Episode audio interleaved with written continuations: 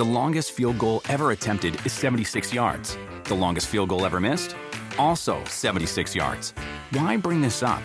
Because knowing your limits matters, both when you're kicking a field goal and when you gamble. Betting more than you're comfortable with is like trying a 70 yard field goal. It probably won't go well.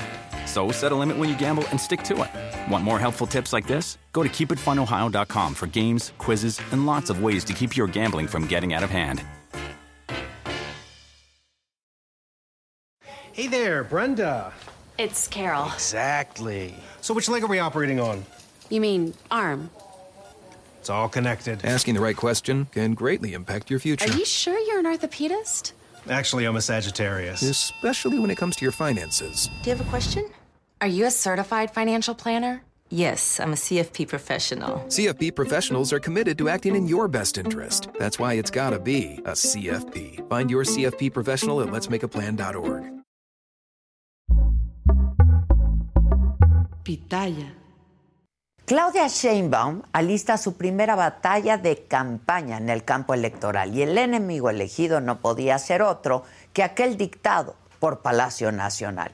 Sheinbaum va por el Poder Judicial y durante todo el fin de semana ha reiterado que se debe democratizar al único poder en donde el oficialismo no puede hacer mayoría, al único poder que le ha dicho no al presidente porque su postura se mimetiza cada día más con la que se dicta en las mañaneras. Y es ahí donde está el dilema de las y los mexicanos para el 2024. La continuidad. ¿Continuidad para qué y en qué? Porque tampoco se trata de votar como borregos, ¿no? Se trata de que razonemos nuestro voto, de diferenciar entre poderes, de definir contrapesos a un oficialismo que cada vez es más arrollador. Y habría que preguntarse qué tan democrático es darle todo el poder a un solo partido, si de ahí es de donde nos tomó salir 70 años. En los últimos días, las giras de Claudia han tenido como columna vertebral el ataque al Poder Judicial. Hay que recordar que desde Palacio se pretende asfixiar a ese poder al extinguir 13 de 14 de sus fideicomisos. Esto equivale a más de 15 mil millones de pesos. Se prevé que en los próximos días sea votada en el Pleno de la Cámara de Diputados una iniciativa que busca recortarle esos recursos al Poder Judicial.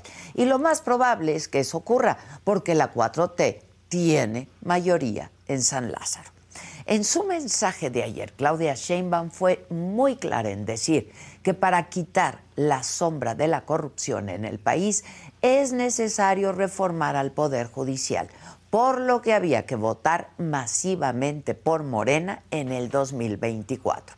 Sin embargo, el combate a la corrupción no es un tema de llenar espacios de poder, sino de prevenir que eso pase. Y la mejor manera de hacerlo es la transparencia, algo que a la 4T le saca ronchas, es alérgica.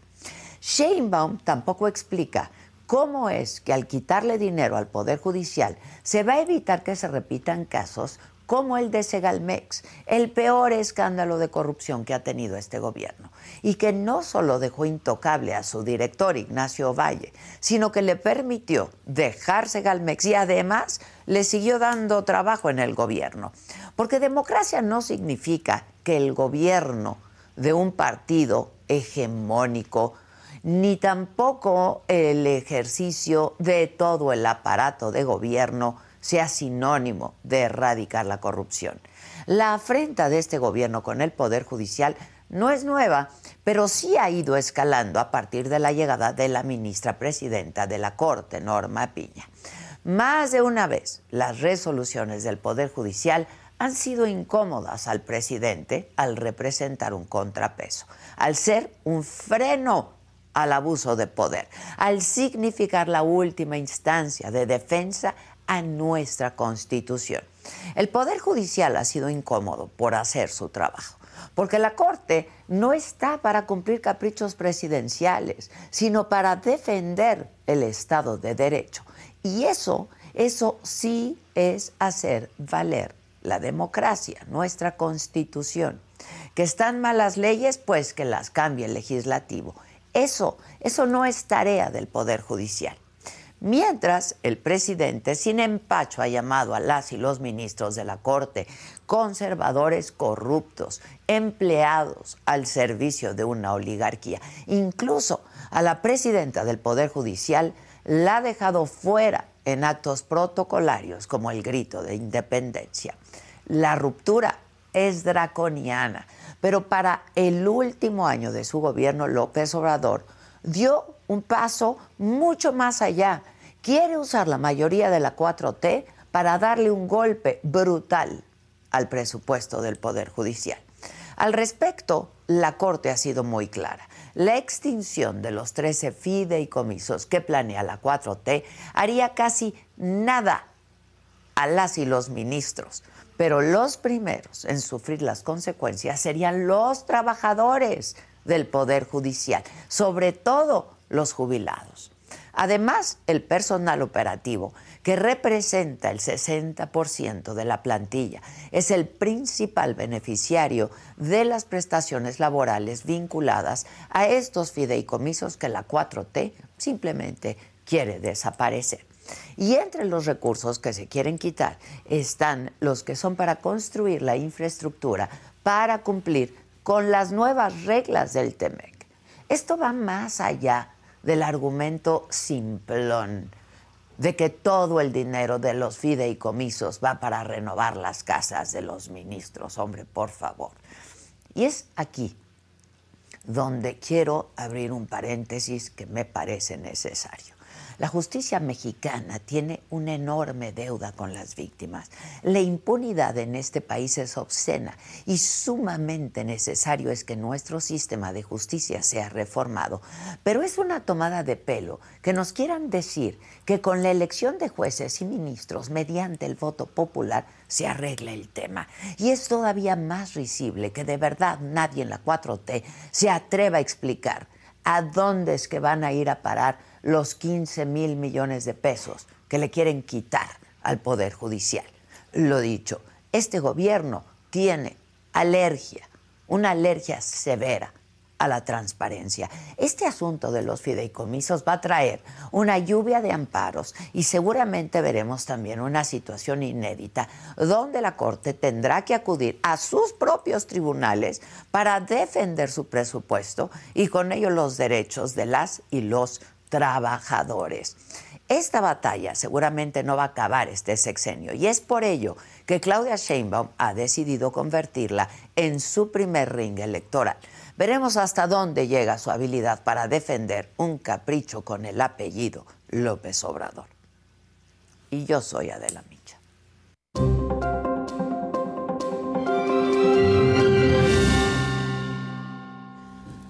Hola, ¿qué tal? Muy buenos días. Los saludo con muchísimo gusto. Hoy que estamos iniciando esta semana, lunes 16 de octubre. ¿De qué estaremos hablando esta mañana? Los temas más relevantes. 600 mil palestinos de una población de 1.1 millones se han desplazado hacia el centro y sur de Gaza, luego de que Israel llamara a evacuar la zona norte. El ejército israelí amenazó con una respuesta mortal al grupo libanés Hezbollah si continúa atacando con misiles su territorio, que es lo que está lo que ha venido haciendo.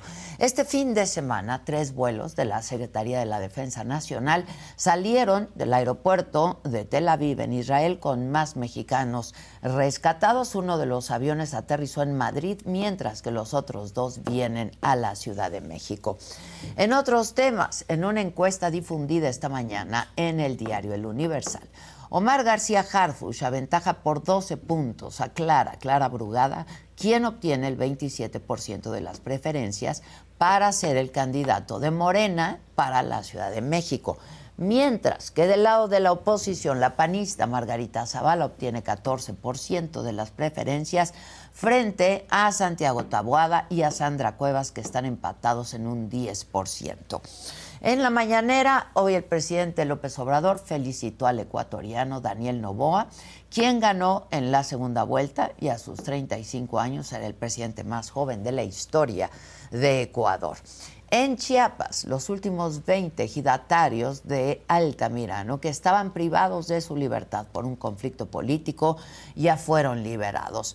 En los otros temas, Madonna triunfa en Londres en el debut de su gira mundial Celebration, que la va a traer a México en abril.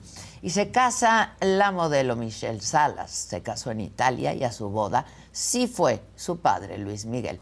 El exboxeador Mike Tyson reveló que su ex promotor Don King arregló varias de sus peleas, un escándalo. De todo esto y mucho más estaremos hablando esta mañana, a quien me lo dijo Adela, así es que quédense con nosotros, pongan sus colorcitos en el chat, comenten, que aquí les vamos a responder, y por supuesto les pedimos que compartan esta transmisión para que seamos siempre mucho más. Y no se vayan, que ya comenzamos.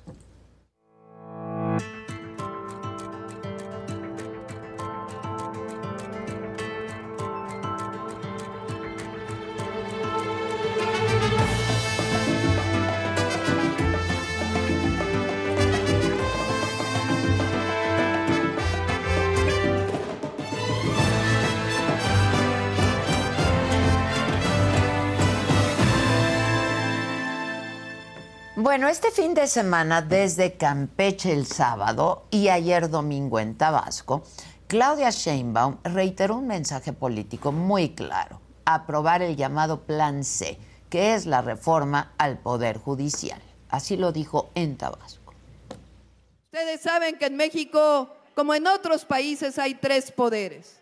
El poder ejecutivo, el poder legislativo y el poder judicial. El poder ejecutivo se democratizó, se transformó. Como ejemplo está el presidente López Obrador y lo que ha hecho, su cercanía con el pueblo y así vamos a seguir. El poder legislativo se transformó porque aquí tenemos a Mario Delgado, por ejemplo, que él fue el coordinador del Congreso en el primer trienio. Ahí él puede decirlo cómo se acabaron los moches, dejó de darse dinero a los legisladores para que aprobaran una reforma y además ayudaron mucho en la transformación. Pero nos falta democratizar un poder, el poder judicial. Bueno, pues la Coordinadora Nacional de Defensa de la Transformación aseguró, Claudia Sheinbaum, que lo único que falta para acabar con la corrupción en el país, según la 4T, es que el Poder Judicial sea democratizado. Es decir, que jueces, magistrados y ministros sean elegidos por el voto popular. Para lograr esto, llamó a votar para que Morena gane la mayoría en el Congreso. Vamos a dar un ejemplo al mundo porque nos comprometemos a que ganemos la mayoría para que el próximo año el presidente pueda enviar una reforma al Congreso de la Unión para que los jueces puedan ser electos por el pueblo de México, para que los ministros de la Suprema Corte puedan ser electos por el pueblo de México. Y entonces sí, se va a quitar la sombra de la corrupción y se va a quitar la sombra del fraude y la antidemocracia en nuestro país.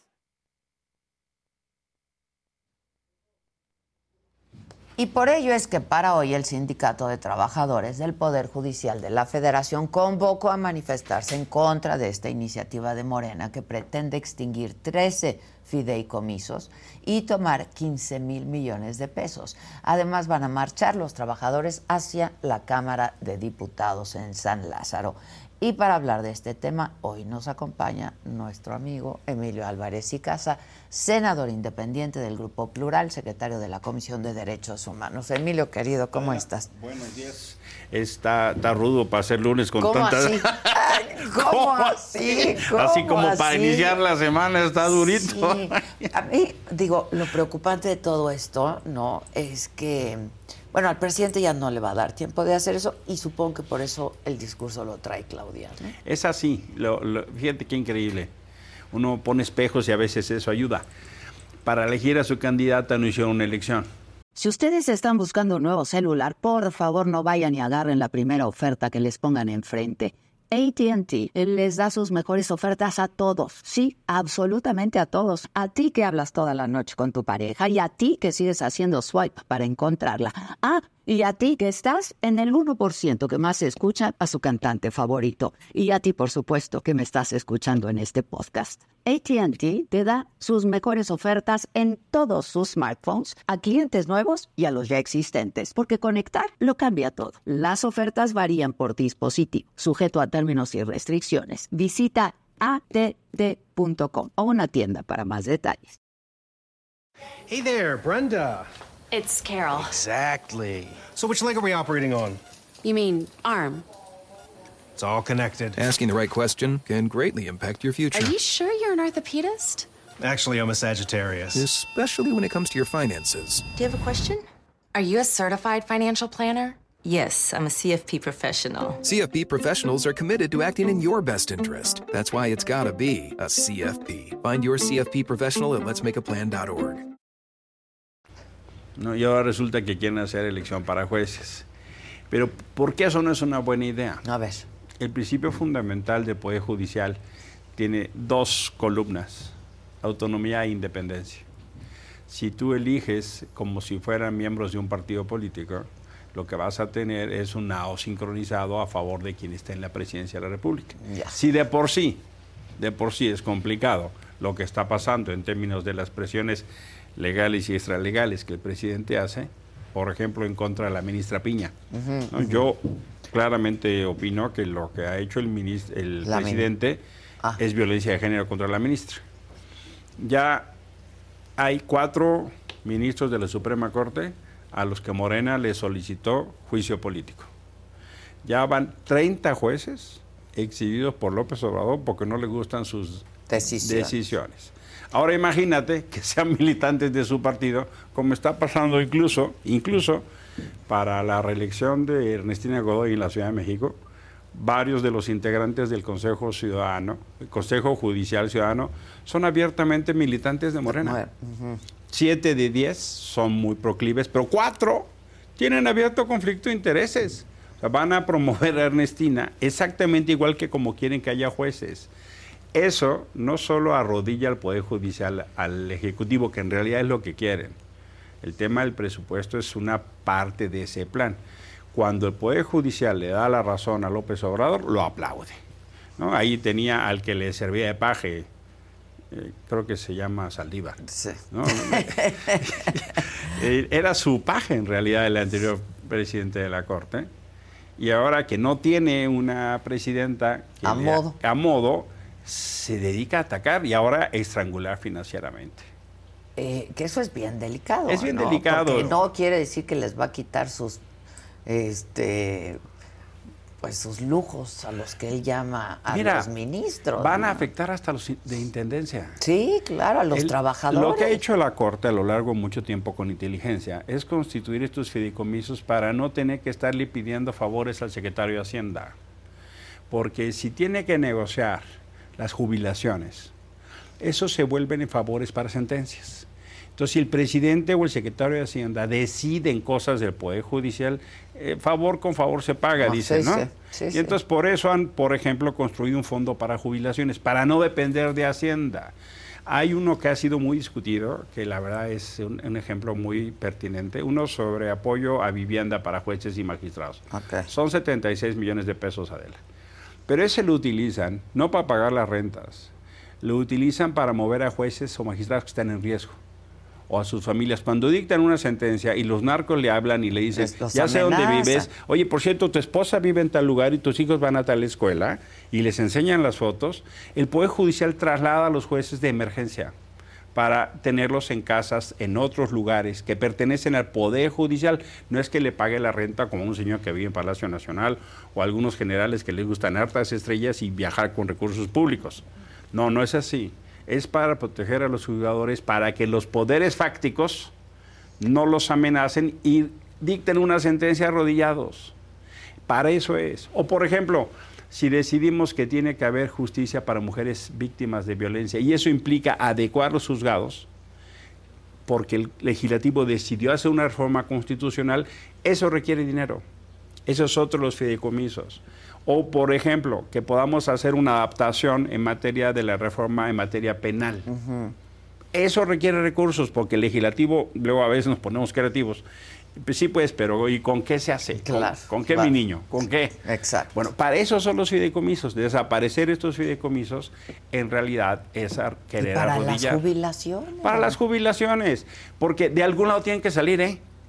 O sea, o salen del ISTE, o salen del pensionista, o salen de la fonda, del fondo de Como, gobierno. lo- tú- como cualquier, Cualquier trabajador. persona, oye, Pues, tienen 40 años y ahora le vas a decir al señor de Intendencia que trabajó trapeando los pasillos de la Corte o los juzgados 35 años, ¿qué crees? Que no hay jubilación. Este, las diputados de Morena te quitan tu dinero. Pues no se vale. O sea, honestamente es un recurso desesperado para arrodillar a la ministra Piña y a los demás. Y creen que con eso los castigan, pero en realidad están castigando a más de 50 mil personas. De las 53 mil personas es el impacto de esta desaparición de fideicomisos en el Poder Judicial. Y la verdad, las cosas que uno dice, eh, háganse cargo de que la Constitución prevé tres poderes. Pero no quiere decir que todo Senado sincronizado y en ballet folclórico, a la- en alabanza a lo que dice el ser supremo de Palacio Nacional. No, no es así. Quien sea que sea el ejecutivo, quien sea que sea. Mira, ¿no? eh, en Venezuela ha tardado mucho en ponerse de acuerdo la oposición. Finalmente lo lograron y ganaron la Asamblea Nacional. ¿Cómo los detuvieron? Con el Poder Judicial. Cualquier cosa que decretaban, la invalidaban, la invalidaban, la invalidaban. Por eso el Poder Judicial es tan importante. Porque el Poder Judicial echó atrás el plan B. Si no hubiera sido así, ahorita ya no habría INE. Y eventualmente una señora que plagió su tesis en licenciatura en Derecho, que es ministra de la Corte, que creo que se llama Yasmín. Yasmín, sí. ¿no? Creo que es así. Sería la presidenta de la Corte. Eso, ese mundo paralelo, ese mundo alterno, no existe gracias a la Corte. Pero no es que la Corte se constituya en oposición. Lo único que está haciendo es leyendo la Constitución. Es que lo dice a la letra. Y la Guardia Nacional... Que ese es su trabajo. Es su ¿no? trabajo, es defender la Constitución. Oye, la Guardia Nacional dice la Constitución, formará parte de la Secretaría de Seguridad. Así lo dice, porque así lo redactamos, Exacto. amarrándonos los dedos antes de la cortada. La- los ¿no? legisladores, pues sí. Y resulta que la Corte le dice al presidente, no, van más de 30 veces, Adela. que La Corte le dice al Poder Legislativo, tú no puedes violar el proceso para hacer una reforma constitucional, por una sencilla razón. El proceso está en la Constitución, más de 30 veces. Y todavía López Obrador se tira al piso y se echa sus cucharadas de mostaza. ¿Cómo así? O sea, ¿Cómo así? no, no, perdón, pero lo que le toca a la Corte es defender la Constitución. Y como a Andrés promueve reformas anticonstitucionales, le parece que lo atacan. Y entonces ahora sacan esta pues mafufada de llevar a elección a los ministros y a los jueces de la Corte. Claro, lo que quieren es, pues sí, un ballet folclórico. Pero además, ¿qué vamos a saber los ciudadanos de a quiénes vamos a elegir? ¿no? Mira, y yo no te- es tarea nuestra, No. pues. Y, y yo te diría, claro que podemos pensar en adecuaciones, no, no tengo problema con pensar adecuaciones, pero que sean adecuaciones que mantengan la propia decisión del Poder Judicial. Y claro que está bien exigirle al Poder Judicial, claro que está bien, pero de suyo sea de paso, a quien más tenemos que exigirles a las fiscalías, porque trasladan el, el problema al lugar equivocado. El problema sustantivo está en las fiscalías, que son los que integran mal, son los que no presentan a los jueces. O sea, el, el 99% de impunidad esencialmente tiene su ubicación en las fiscalías. Entonces, lo que Los nos dicen públicos. es absolutamente equivocado. Oigan, es que la envoltura del, del pastel está muy fea. Bueno, no, no, lo que pasa es que el pastel está muy mal. Ese es el problema.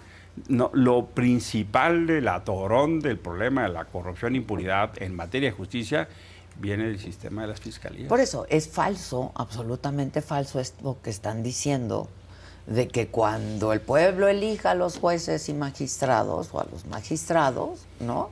Se va a acabar la corrupción. Es falso de toda falsedad. Es falso de toda falsedad. es que no es así. Y, y me hago cargo que eh, hay un ánimo ¿no? de, de- de molestia por, por casos que nos duelen y nos indignan. Me hago cargo. Y por supuesto, hombre, el viernes estuve ahí en Ciudad Juárez. ¿no? Hace seis meses murieron 40 migrantes. Sí, sí, sí. Eh, poco más. Las víctimas siguen sin reparación y los responsables sin castigo. Y esa es un poco la norma, Adela. Y nadie habla No. de los 40. Y, y- y resulta que eh, el gobierno juega a dilatar, juega a dilatar. Y entonces, en este caso paradigmático, como en muchos otros, la justicia no llega. Este, esta fórmula perversa de intentar controlar el poder judicial por parte del partido en el poder, esencialmente es un mecanismo que tiene una ruta de largo plazo. Para quienes están acá con quien lo dijo Adela. A ver. No lo dijo Adela.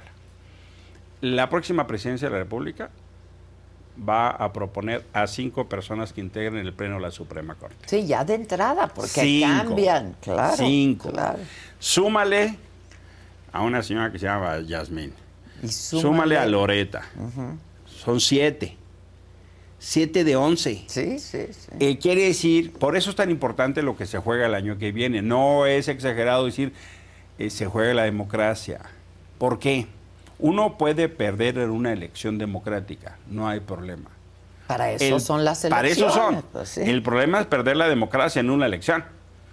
Ese sí es el problema, porque si lo que viene es una nueva presidencia que nos propone cinco minutos, que ya no tengamos manera, como hemos hecho en el Senado, para detener las arbitrariedades, ahí te encargo. O sea, mujeres y niños primero, pues. Porque lo que va a pasar es un absoluto abuso donde solo el gobierno va a tener la razón. Te expropian tu casa para una obra pública. Ah, como es de interés público, pues no te pago. No, pues resulta que esta es de interés nacional. Ah, pues esto es el interés de- supremo y entonces a lo como quieran. Esas épocas en México las veníamos superando. Pues sí, claro. Por supuesto con deficiencias, pero las veníamos superando para intentar detener al Poder Supremo como el único válido y verdadero.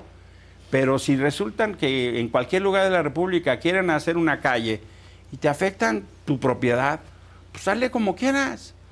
Porque ya vas a tener a unos jueces alineados a lo que digan los gobernadores o a lo que ya por sí pasa en muchos lugares o a lo que diga el presidente.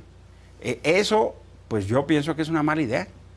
Para todos. Para todos. Y luego llamar a que todo voten Morena, ¿no? Claro, porque lo que está detrás es eso.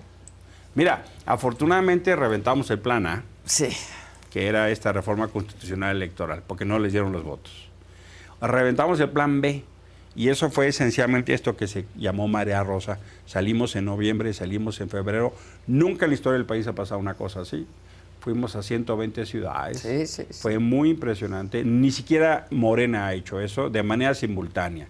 Y ahora eh, presentan este plan C. Pues por eso es importante derrotarlo. Pero parece que va a pasar el plan C, ¿no? No, no, no, no, no pasará. Pero ¿cómo lo van a hacer si tienen mayoría? Eh, yo no. Si Morena tiene mayoría. No, el, el, eh, plan C implica una reforma constitucional que no la pueden hacer. ¿no? Y lo que quieren es ganar el Congreso, que no lo van a ganar. Eh, yo, yo claramente creo que están intentando hacer algo como hicieron en el Estado de México. En el Estado de México intentaron generar un estado de ánimo de que ya estaba decidida la elección. Y resulta que fueron ocho puntos la diferencia. Y resulta que mucha gente se compró esa versión, por ejemplo, en la zona norte de la Ciudad de México, y no salió a votar porque no, pues ya está decidido. Pero la gente tiene que entender que el primer dilema en este proceso es derrotar el derrotismo. No irse con la finta de que ya está decidido. Di- dicen en la, en la cultura popular, es temprano para un perdido, ¿no? Eh, o sea, eh, falta Claro, mucho. Claro, claro. No. Pues a ver, te mando un. te- ¿Ya viste las encuestas? Sí, sí. O sea, traen a, a Claudia con un 60, 70% Adela, frente a esas fueron las mismas encuestas que decían que Morena ganaba por 25 puntos en el Estado de México. Y sin pudor y rubor vuelvan a hacer lo mismo. A ver, eso ya lo conocimos. Esa Es película. propaganda, ¿no? Esa es Digo. propaganda que ya la ya sabíamos antes, así pasaba, ¿eh? No es que, y eso intenta generar un estado de ánimo. ¿Para qué? Pues para ganar el Congreso. Y eso no, no, no va a pasar. Yo creo que y hablaba justo la semana pasada con un especialista en encuestas. Hay un fenómeno donde mucha gente quiere optar por el cambio, pero no quiere decirlo. Hay un Mm. Voto, voto oculto. oculto. Como pasó en la Ciudad de México, ¿eh? En el 21 no la vieron venir. No la vieron venir porque la gente pues está con miedito de que le vayan a pasar la factura porque son medio gandallones. Sí, sí, sí. ¿no? Yo creo que sí hay un voto oculto importante y también creo que estamos en un tiempo de las encuestas como instrumento de campaña. Sí, sí, por Sin propaganda. duda, sin duda. Fuera propaganda. Y- no- siempre. Eh, Siempre No ha sido nuevo, así. no ha sido así. La diferencia es la anticipación con lo que lo están haciendo. Sí, pues, pues, llevan cuánto tiempo. Dos, más de dos años Más de de manera. dos años. Después de que perdieron el 21, de que la diferencia de la votación de Morena y Y la, oposición, en realidad, la oposición tuvo más votos. Morena tuvo 21.2 millones. PRD, PAN y PRI, 19 y medio y MC 3 y medio. Cuando López Obrador vio eso, prendió los focos de alerta y sacó sus corcholatas al mes siguiente, en agosto del 21. Y desde entonces estamos viendo un derroche de publicidad, de dinero, a saber dónde viene, si son recursos públicos, si son empresarios, si es el narco o son los tres. Nadie sabe. Pues no- Nadie no, sabe. sabemos. Pero son miles de millones de pesos en redes sociales, en pintas, en acarreos, en bardas. ¿Y el INE? Bien, gracias. ¿Tú cómo estás?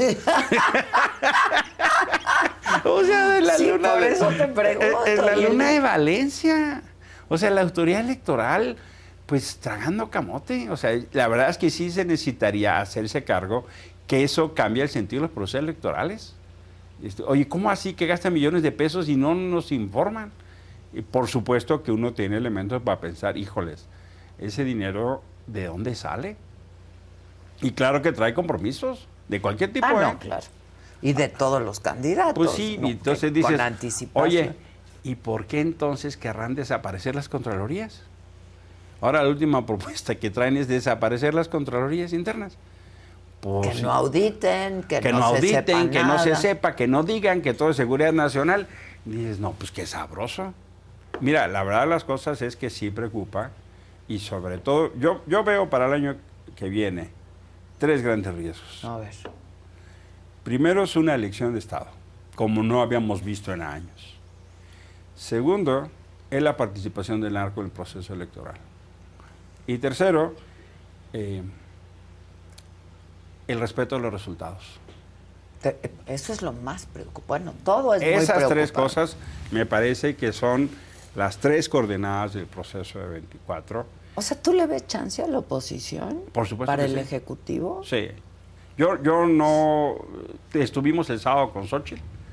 Eh, Ella estuvo aquí el jueves o el viernes Estuvimos ahí con el Frente Cívico Nacional. Mira, la, la- la manera en que la gente se prende y conecta. Estuvo esta señora Rosalba, la indígena de Tarahumara, Ah, sí, sí, que sí. dijo, no es sembrando vidas, sino sembrando caguamas. ¿No? Dice, Porque él- ella dice, en mi pueblo, pues los hombres se dedican a chupar. pa- pa- Sí, ¿no? como en muchos Sí, otros. me, pareció buenísima su frase, no es sembrando vida, es sembrando caguamas. Y eh, ella conecta con gente pobre. Esa es la gran diferencia. Y por eso se han dedicado, lo que está haciendo Andrés Manuel es tratar de que crezcan sus negativos en su sector para que no le quite votos. Eso es en realidad, creo, la estrategia. Que con eso tienen, ¿no? Sí, Pues Con intenta. su voto duro. pues, Yo pienso honestamente que hay un sector grande de agraviados, eh, por ejemplo, el Poder Judicial, ¿no? por ejemplo, los periodistas, por ejemplo, los, eh, los- las clases medias, por ejemplo, las feministas, por ejemplo, el medio ambiente, por ejemplo, el tema de derechos humanos, el tema CONACIT, el agravio a estudiantes, profesores, universidades públicas, pues es de proporciones bíblicas. La generación de mis hijas y a hijo, eh, que tenían un horizonte de hacer estudios en el posgrado, ahora ya no pueden. ¿no? Si no tienen una beca pública, la mayoría ya lo puede hacer y se enteran que la mayor parte de las becas que se dan se dan a Cuba. Y muchos chicos que estaban en posgrado al inicio de este gobierno tuvieron que cancelar sus estudios. Sí pienso que y para... sus ambiciones, ¿no? Pues claro. No, ahora resulta que son muy legítimas. que son legi- ahora resulta ¿no? no es usted medio perverso por ser aspiracionista, ¿no? Tú eres un ejemplo de indebido de aspiración a algo mejor. Sí, por ejemplo, claro, claro, ¿no? claro. Por ejemplo. Entonces, yo sí creo que hay una serie de, de grandes, que además no entiendo por qué Andrés y Claudia se han peleado con tanta gente. Era Son gente, muchos frentes. ¿no? era gente que les creyó. No, bueno, votó por ellos. Votó por ellos y de patadas, ¿no? Yo platico con amigos eh, que apoyaban mucho a Morena y dicen, pero ¿por qué nos trata así? ¿Qué necesidad? ¿No? Hay una- un desencanto y yo pienso que mucho de ese desencanto ve eh, en Xochitl una posibilidad real de hacer un proyecto distinto. La, la verdad de las cosas es que sí creo Ahora, yo no veo, y se lo dije aquí a Xochitl, pues cuál es su estrategia de campaña, ¿no? O sea, Claudia la trae muy clara y muy bien y su grupo muy armado, ¿no? Este, y no veo a Xochitl pues ya con un equipo hecho para la campaña. Fíjate que estamos viviendo un, un fenómeno muy interesante. Eh, queremos que no estén cerca los partidos, pero si no están cerca los extrañamos. Sí, fue lo que me dijo aquí Xochitl, ¿no? Es- eh, o sea, yo pienso que la idea de la construcción de una candidata ciudadana es mucho mejor. Que los partidos se apoyen, pero que no estén tan cerca. Porque si están muy cerca, entonces se reclama que estén cerca. Y si, ¿no? y, si, no, y si pues no están, hay- la ven no. sola. ¿no? Exacto. Entonces, Fue justo lo que le dije. O sea, Eh, yo- pareciera y está en el co- colectivo que te dejaron sola los partidos. Es que es interesante. Cuando Xochitl está con la gente, dicen que está sola.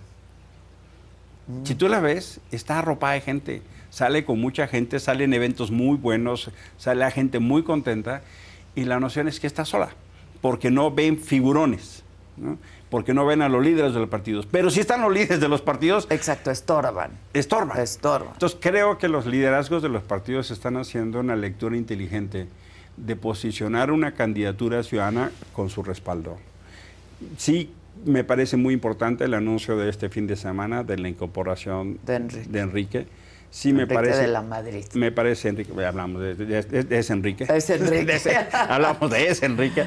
Eh, me parece que Santiago ya entró, Santiago Krill a tomar más potencia. Pues es que no lo veíamos. No lo veíamos, ya está. Que se fue de vacaciones, pero pues. Andaba ¿cuánto? procesando, no seas malita. O sea, O sea, también todo La que- pérdida. O sea, es que él tenía la candidatura en la Sí, bolsa. O sí. sea, eh, sí. Era suya. Eh, de hecho, de hecho, Xochitl no esperaba ganar. Y además se lo dijeron. No te confundas, ¿eh? No eres tú. Y eh, pues sí hay que procesar, ¿no? Yo eh, le reconozco a Santiago que habiendo tenido la posibilidad de tener la candidatura, hoy esté ahí, porque requerimos de todos los talentos. El sábado de políticos profesionales. pudimos platicar, pude platicar con él, estuvimos juntos, y, y me hago cargo que pues hay que procesar, ¿no? Entonces, qué bueno que ya está, nos hace falta. Eh, estuve hablando con Beatriz Paredes, espero que pronto también encuentren un acuerdo para que potencie, que vimos a la mejor Beatriz. Puta. Vimos a la A la mejor, mejor Beatriz. Beatriz. ¿No? O sea, estuvimos juntos en Ciudad Juárez. No, hombre, o sea, qué barbaridad. Muy bien. Y esos talentos creo que se tienen que echar a andar, tienen que sumar. Y hay todo un conjunto de vocerías, eh, unos muy frescos. Hubo gente que se enojaba porque estaba Javier Lozano. Y yo digo que están ni mandados eh, para Noroña. ¿no? Que se lo pongan enfrente, o sea, ni mandados. Dicen en mi tierra, para los bueyes del Jaral, los caballos de allá mismo, ¿no? A donde vaya Noroña, mándenle a Lozano. No, mándenle. No va- quiero ver eso. O Van sea, a salir pleito en lodo. Pero bueno, o sea, ¿qué le, si- si- ¿a ¿qué le vas a mandar a Noroña? ¿A un intelectual?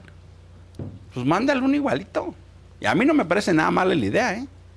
Porque, y bueno, me hago cargo que quien los invite va a tener que tener, no sé, algún mecanismo de contención. Pero está bueno. Tienen que tener un mecanismo de contención porque ya me los quiero imaginar aquí a los Invítalos, dos. sí, invítalos, invítalos, Sí, invítalos. claro que los voy a invitar. claro va, que- es que Pero ya es oficial, Javier. Y mira, estaban, están administrando esas vocerías. A mí me parece una excelente idea, te lo digo. Porque, mira, para todos, hay- el, el país es tan amplio. Que hay para todos. Hay para todos. Se necesitan estratos, se necesitan sectores. Hay gente para la que no es conveniente, ¿no? Hay gente que puede estar molesta. Es bastante pasado ¿Y Noroña? también. También. Pero diferente. Para los bueyes del Jaral, los caballos de ella misma, mira, yo lo veo todo el tiempo, se la pasa insultando en el Congreso. Y luego llama al respeto, dices, ah, callo, o sea, ¿cómo te explico? Así. ¿no? Eh, Para todas las categorías hay, ¿no? Entonces, pues, ya si es un debate más serio, pues pones otro alineación. O sea, va a haber varios, digamos, Va a haber voceros. varios, va a haber va- para sociedad civil. A mí me invitaron más en el ámbito de sociedad civil y derechos humanos y está muy bien. De ese tema sí se, Pues, lo, vengo, sí se lo vengo manejando. Exacto. Sí se lo vengo Ese sí manejando. te lo vienes manejando. Ese sí se lo vengo manejando. Sí, ahora, en lo que se refiere a la, a la Corte, ¿dónde se va a ir ese dinero de los fideicomisos? Porque nos dicen, con esto se va a acabar la corrupción, pero ¿y la transparencia? ¿Dónde se va a ir esa lana? Desaparecieron 109 fideicomisos en plena pandemia. Nos hicieron ir a votar. Un senador se murió tres días después, uno de Tlaxcala, el maestro Joel. Estaba a tres escaños míos. Cuando vio a mi esposa, me dijo, ¿y tú estabas al lado ese señor? Y yo estaba a tres escaños. Tres días después murió. Nada más para que para el registro, ¿ah? Sí, sí, Esa sí, cosa que llaman memoria. Sí. Sí, dijeron, no, no se apuren, va a salir. Pregúntale a las víctimas, pregúntale a los científicos, pregúntale al CIDE. O sea, todo ese dinero se lo gastaron. ¿En qué se lo gastan? En lo que se les pega la gana. En aumentarle al ejército, en el tren Maya. Es que no hay información. No hay información. No hay está- información. Entonces, ¿qué va a pasar con esto? Lo van a meter a la caja y lo van a gastar como se les pegue la gana. No van a informar. Esencialmente hay tres grandes rubros de gasto que ya no les alcanza. Las obras, que están desesperados por terminar. El Tren Maya es una bolsa interminable porque hacen pues pilotes y puentes, todo lo que no Es que estaba nunca pensado. hubo un proyecto No hubo ejecutivo, proyecto. ¿no? El, el transísmico, ahora anuncian otro ramal. Ahora de repente se les ocurre mexicana pagar así millones de pesos. Pemex y Comisión Federal de Electricidad, que son barriles sin fondo. ¿Por qué eso es delicado? Porque como baja la calificación crediticia, quiere decir que hay menos dinero de inversionistas Claro, privados. Claro. Y si eso pasa, es un círculo vicioso porque entonces hay menos confianza. Y entonces más dinero retiran, más caro nos cuesta, entonces el gobierno tiene que meter más dinero. Entonces dicen que no sube la gasolina, pero nosotros pagamos con los recursos públicos y en lugar de estar haciendo escuelas o medicinas o caminos, le metemos más lana a Pemex y a la Comisión Federal de Pero sí, Electricidad. sí, sí, está carísima la gasolina, Sí está. que. Nos dijeron que iba a bajar, pero pues Claro no. que ha. Estamos en el peor de las fórmulas. Exacto. Nos sube el precio y damos más impuestos o recursos públicos. Y la tercera son los programas sociales que esencialmente están teniendo un manejo electorero. Que es, que es electoral. Esas tres cosas están llevando a una crisis de las finanzas públicas. No menor. Agárrese y chencha que vamos a brincar. Que gane quien gane se va a encontrar con un país. Absolutamente. Mira, todos, todos, todos los analistas financieros lo que están diciendo es viene una crisis de las finanzas públicas porque ya no da. Y este asunto de la corte, Sin embargo, todos dicen que la economía va bien. en este momento está estable, pero es como una estabilidad con alfileres, adelante. ¿No? Eso hay que tenerlo con mucha claridad. Y lo que está pasando con el peso específico de los conflictos, tanto en Ucrania como en Medio Oriente, van a cambiar todas las variables. Y una de las razones, por ejemplo, es que muy, pues quiere decir inteligentemente, pero no, es muy mañosamente, están subvaluando, están subregistrando el precio del petróleo. ¿Para qué? Para que cuando entre más dinero, entonces tengan Claro. más bolsa discrecional. Claro. Y lo están poniendo entre 30 y 40 dólares cuando los precios están a más de 70 por barril. O sea, cada barril son 30 dólares extra. Sí, sí, sí. Este, pues eso es la maña, maña de magaña, dirían, ¿no? Eh, ¿Por qué eso es importante? Pues porque el dinero de la Corte, en realidad, me parece que es una también acción desesperada para tener recursos frescos para otro tipo de cosas. Por ejemplo, las elecciones. Ya. ¿no? Hay, claro, un discurso bastante eh, pues escandaloso, ¿no? Y, y que vende muy bien. A mucha gente le vende, ¿no? A mucha gente le vende, pues por lo que tú quieras, ¿no? Por, por distintas razones, pero además es un discurso muy, un discurso muy tramposo, que no está diciendo la neta del planeta. Y ese dinero lo van a utilizar para otras cosas. Pero son fideicomisos que se han tardado años. Por ejemplo, lo que existía para los desastres. Sí, sí, sí. Ahora ya sí. no lo tenemos. Ya no lo tenemos. Eh, ahora hay una sequía extraordinaria. Hay lugares donde las cosechas y el ganado todo está echado a está perder. hecho- y no tenemos manera de responderle a esa gente porque esos fideicomisos ya se los gastaron. Entonces, tienes alerta roja. Todo el mundo del campo, Adela, tiene los focos en rojo. ¿Por qué eso afecta? Pues porque la producción de alimentos y es la producción de carne. Que si no se consigue aquí, se va a tener que traer de afuera. Ya, sí, claro. Pues sí, pero eso es más caro, eh, porque está el fenómeno de la tensión por las guerras, está pues eh, generando una dinámica global que la FAO ya te dice, afectar, pues, hay un problema de producción de alimentos, señores. O sea, el, el fenómeno de la sequía. Salieron las escenas de lo que está pasando en, la, en el Amazonas, en Brasil. Sí. Sí, Maestros, es que eso va derechito a la producción de alimentos, ¿eh?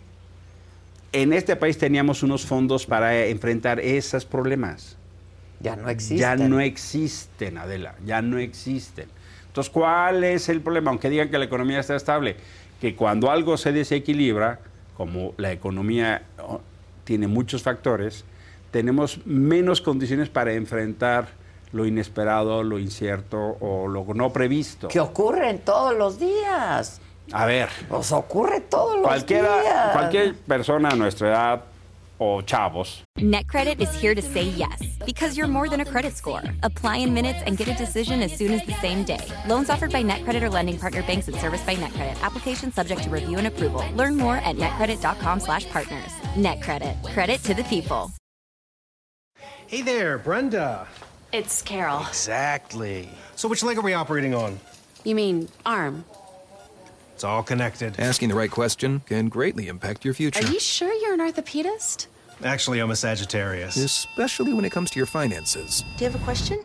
Are you a certified financial planner? Yes, I'm a CFP professional. CFP professionals are committed to acting in your best interest. That's why it's gotta be a CFP. Find your CFP professional at letsmakeaplan.org. pues saben perfectamente que en la economía siempre hay cosas inesperadas, siempre hay contingencias. En la Siempre, misma, en la diario misma hay una familia, contingencia, tú haces claro. un plan para hacer y de repente Y alguien se chocó. enfermó, o de repente, chocó, hombre, o- se enfermó. Oye, fulanito, fíjate que mi hermano está eh, urgido de una operación. ¿Qué hacemos? Pues ¿Nos vamos de vacaciones o pues. le prestamos? Pues, préstale. Sí, sí, ¿no? sí. Oye, yo tenía planes de que podía mejorar y arreglar la casa o poder hacer un, un pago más adelante del crédito. No, pues no, no, no lo des porque fíjate que o sea, en nuestra propia vida los imprevistos nos ponen en mucha tensión. O las expectativas de estar mejor no se hacen realidad porque la cosa no va como uno esperaba. Pregunta a los pequeños y medianos empresarios cómo están saliendo de la pandemia. La pandemia misma. Sí, la- ¿No? y ahora tenemos a López Gatel queriendo. Ahora sí que como así, ya. ¿Cómo así? O sea, te digo que apenas el lunes de la mañana. O sea, Y estamos tomando aquí agüita, una cafecito, una cosa tranquila. Ya es como para romper el día con esas noticias. sí, sí, sí. El doctor Muerte ahora diciendo que, El es, doctor Muerte. que es muy simpático y que lo quiere mucho. Sí. Mira, que yo- los que no van a votar por él es porque están muertos por la pandemia. O sea, es de locos, de verdad. De y de un cinismo. Es, y de... es- es un fenómeno que, que no, hay, no hay, parece que no hay fondo al, al abismo del cinismo. Parece que no hay fondo. Es atroz, ¿eh? Es atroz. Y, y ya sale ahí co- co- como fresca lechuga. Eh, son cosas que uno no entiende. Ahora, esto de la corte va a provocar una lluvia de amparos, ¿no? Por supuesto. Por, supuesto. Y va a caer en la corte. Pues sí. ¿Y qué van a hacer en la corte? ¿Ser juez y parte? Pues mira, no tenemos otro mecanismo. O es sea, el que hay. Hay, hay tres rutas que van a pasar. La ruta legislativa todavía no está terminada. Eventualmente yo creo que será una formalidad. Hasta para eso son malos. Va a ser una formalidad. Sí, son malos, pero va a pasar. Pues sí, pero Tienen eh, la e- mayoría. eso va a generar todavía que la segunda, digamos, yo lo que veo en el legislativo, ese tema llegará de antemano, te digo, en el Senado nos vamos a poner y nos vamos a ir a la Corte con una acción de inconstitucionalidad. Ya les hemos ganado, pues, Algunas. algunas. No, no, no es por presumir, pero la mayoría las hemos ganado. Y eso se puede dar por sentado. Segundo, va a haber una lluvia de amparos, como pasó con el INE. la gente del Servicio Profesional Electoral se amparó y por supuesto no veo por qué aquí No, no, no no se a vayan para- o sea, sí hay- una afectación de derechos adquiridos. Claro. De Ahora, trabajadores. Dile al jubilado que ya no hay dinero para pagarle. Dile a la jueza que estuvo 20 años o a la secretaria que estuvo 30 años, de quien tú quieras. Sí hay derechos adquiridos. Va a venir un conflicto judicial muy grande. Y el tercero es que se abre la ruta de un conflicto que tiene dos características. Una característica ciudadana. Yo ahora en el Frente Cívico Nacional decíamos, pues vamos a juntarnos con otros para organizar algo de defender a la Corte. O sea, nosotros ya nos estamos moviendo en eso Como con el INE. como con el INE, ¿no? a defender a la Corte. Y la segunda es, va a ser parte de la conflictiva social electoral. Sin duda, pues sí, Claudia lo está poniendo en esos Sí, términos, Xochitl lo está poniendo en términos de defensa. ¿Y por qué? Pues porque al final de cuentas, sí, como todo, el INE podía mejorar, sí, Sí, pero no claro. arrodillándolo. La- una reforma judicial en serio, pues también. También. Nadie está diciendo que no. Y fíjate qué curioso. En este sexenio se hizo una reforma judicial. La hicieron. Es que sí la hicieron. Y hablan como si no hubiera pasado nada. Y esa reforma judicial fue bordeada esencialmente en la dupla Saldívar-Monreal. Luego se enojaron uno con otro y Sí, demás. sí, sí, sí. Les decíamos, denle la independencia la- al colegio, perdón, al Instituto de Formación, denle la independencia al Consejo de la Judicatura. Nada de eso pasó. Fue una reforma para concentrar más poder en la presidencia. Tanto así que de manera inconstitucional les tenía el mandato de Saldívar dos años, Sí. ¿No? Un transitorio. Sí, sí, ¿no? sí, me que él participó en eso, por más que diga que no. Las fuentes del Senado Se me lo han tardó. revelado. ¿Ah, sí? Eh, sí, sí, me, lo- me han dicho, pues sí, claro, si lo discutimos con él, ¿no? Y ahora por eso están enojaditos, ¿no? Sí, están Pero él participó en esa redacción. Y luego salió a decir que no. ¿no? En este sexenio hubo una reforma judicial y hablan como si no hubiera pasado nada. Claro, ¿por qué? Pues porque yo con la ministra Piña, porque la mayoría de los ministros se opusieron a un estado de ánimo de estar postrados ante el Poder Ejecutivo. Eh, Sí, sí, sí. Así. Eso fue lo que pasó. Llegaron de saque con los spikes por delante en contra de Medina Mora. ¿no? Ah, ya, para empezar. Para empezar. Eso fue el pesaje. Ese fue el saque, dices. ¿no? Con los spikes por delante. Y lo que dijeron es, pues si nos zumbamos al que tiene, que había sido procurador y que había estado en el CISEN y en Seguridad Pública, pues los demás se van a alinear. Y ese ejemplo demos- demostrativo lo utilizó Saldívar. Dijo, ¿quieres acabar como Medina Mora? Pero ya cuando vieron lo que estaba pasando, los demás ministros dijeron, no, vamos con piña. Y el presidente se ha dedicado a atacarla en todos los tonos. Y ahora, como no la dobla... Y sus secuaces, ¿no? Sí, claro. Y sus secuaces. Ahora, este, por- de- de- el, el- el presupuesto sale de diputados. Sale diputados, pero vamos a discutir en Senado ley de ingresos. Y Ya. como es una acción legislativa, tenemos facultad para entablar una acción de inconstitucionalidad. Ah, ok, ok, ok. Y, y- y la acción de inconstitucionalidad es un instrumento de las minorías. Sí, Eso, sí, sí, Para sí. cuando los, las mayorías se pasan de lanza, en Sí. apreta- conceptualmente hablando. Sí, claro, claro, Sí, cuando claro. porque cree, porque como tienen mayoría, creen que tienen la razón.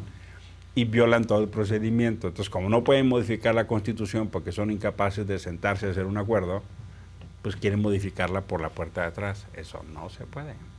Oye, Emilio, ¿qué viste en Ciudad Juárez? ¿Qué? Mira, eh, se hizo en el Senado un grupo de trabajo.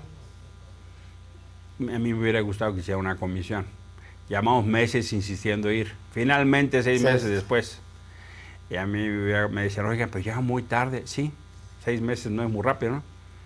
Eh, tenemos que hacer un informe de lo que pasó para hacer recomendaciones para que esto no se vuelva a repetir. Ese es nuestro mandato. No somos ministerios públicos, no somos jueces. Pues, Pero tres- es una mesa de trabajo que hace recomendación. me, me llamaron tres cosas poderosamente la atención, Adela. Número uno, nos enteramos que nadie activó la alerta por el incendio de la estación migratoria. Nos dijo el jefe de bomberos que la alerta se activó porque un capitán segundo vio salir humo del edificio, pensó que era un automóvil incendiándose, se acerca y para su sorpresa Es humo que sale del edificio. En ese momento él activa la alerta. ¿Cuánto tiempo después, sabes? No sabemos con claridad. Estamos justo tratando de construir. En ese momento el, el comandante de bomberos no lo sabía. Pero un dato. Esto es un edificio federal, donde está la estación migratoria, la estación Leonardo Stato. Hay cuatro dependencias federales ahí. Hay un administrador. En el vestíbulo de ese edificio hay una alarma. Nadie la activó. Nadie le llamó a los bomberos. Se activa la alerta porque un bombero, un capitán segundo, Pensó que era un... avisa. Entonces, eso hace eco con que alguien tomó la decisión de dejarle el candado cerrado y eso hace eco de no avisarle a los bomberos. Vamos a explorar mucho más, pero solo te digo, a mí me quedé sin palabras cuando me dijo el comandante de bomberos, pues nadie nos avisó. El que activó fue el la alerta, la primera activación de la alerta fue por un bombero que vio humo salir. Eh, me, me parece gravísimo. La segunda cosa que me sorprendió mucho, nos juntamos con organizaciones de derechos humanos, con organizaciones empresariales, sociales. Hay una mesa que se llama Mesa de Seguridad en Juárez. Empezaron cuando las épocas más violentas y siguen. Y ha sido un ejemplo muy interesante de participación ciudadana. Muy. Muy. Dio muy buenos Muy. resultados. Sí, pasaron de tener 270 homicidios eh, por cada 100 mil a tener 23. Sí, sí, sí, O sea, sí. bajaron casi nueve veces o a la décima parte los homicidios violentos en Juárez. Y eso creo que es una experiencia que se tendría que retomar. Y vimos a, a grupos que trabajan con migrantes, al Servicio de de Refugiados, a Derechos Humanos, eh, se llama DIA.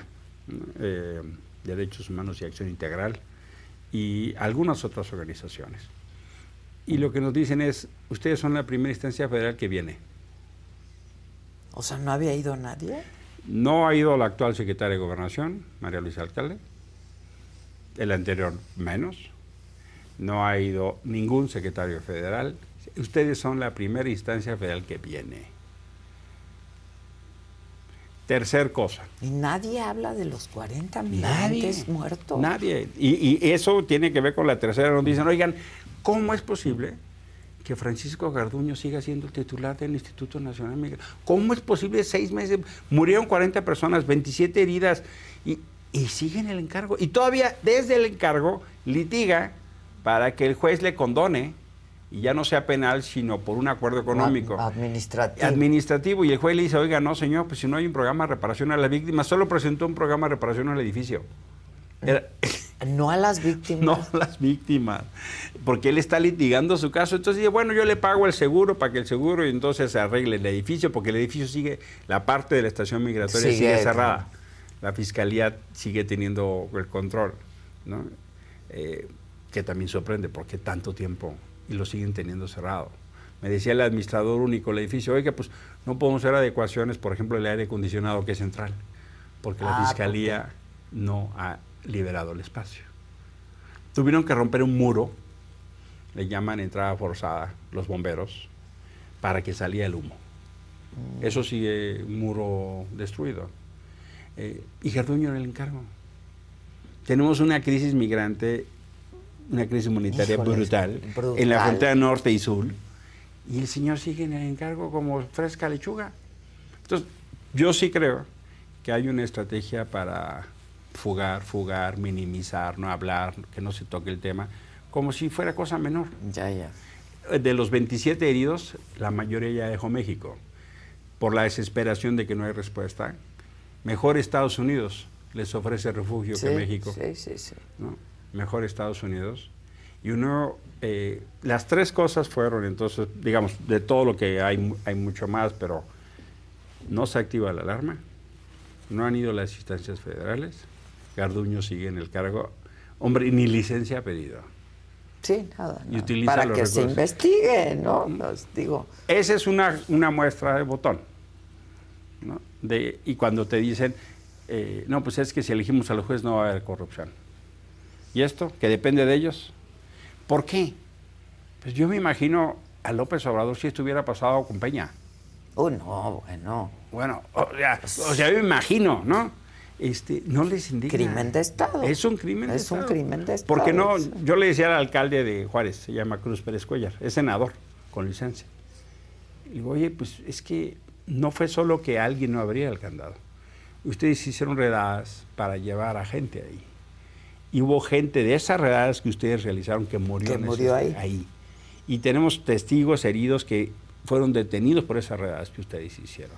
Y hubo la participación de una Guardia Nacional. Y hubo la decisión de aceptar la gente que mandaba a Estados Unidos. Algunos de los que murieron eran de los que acababan de llegar reportados por Estados Unidos. O sea, hay una serie de decisiones, adelante. No es solo que alguien no haya abierto Sí, el candado, sí, sí, como quieran hacer creer.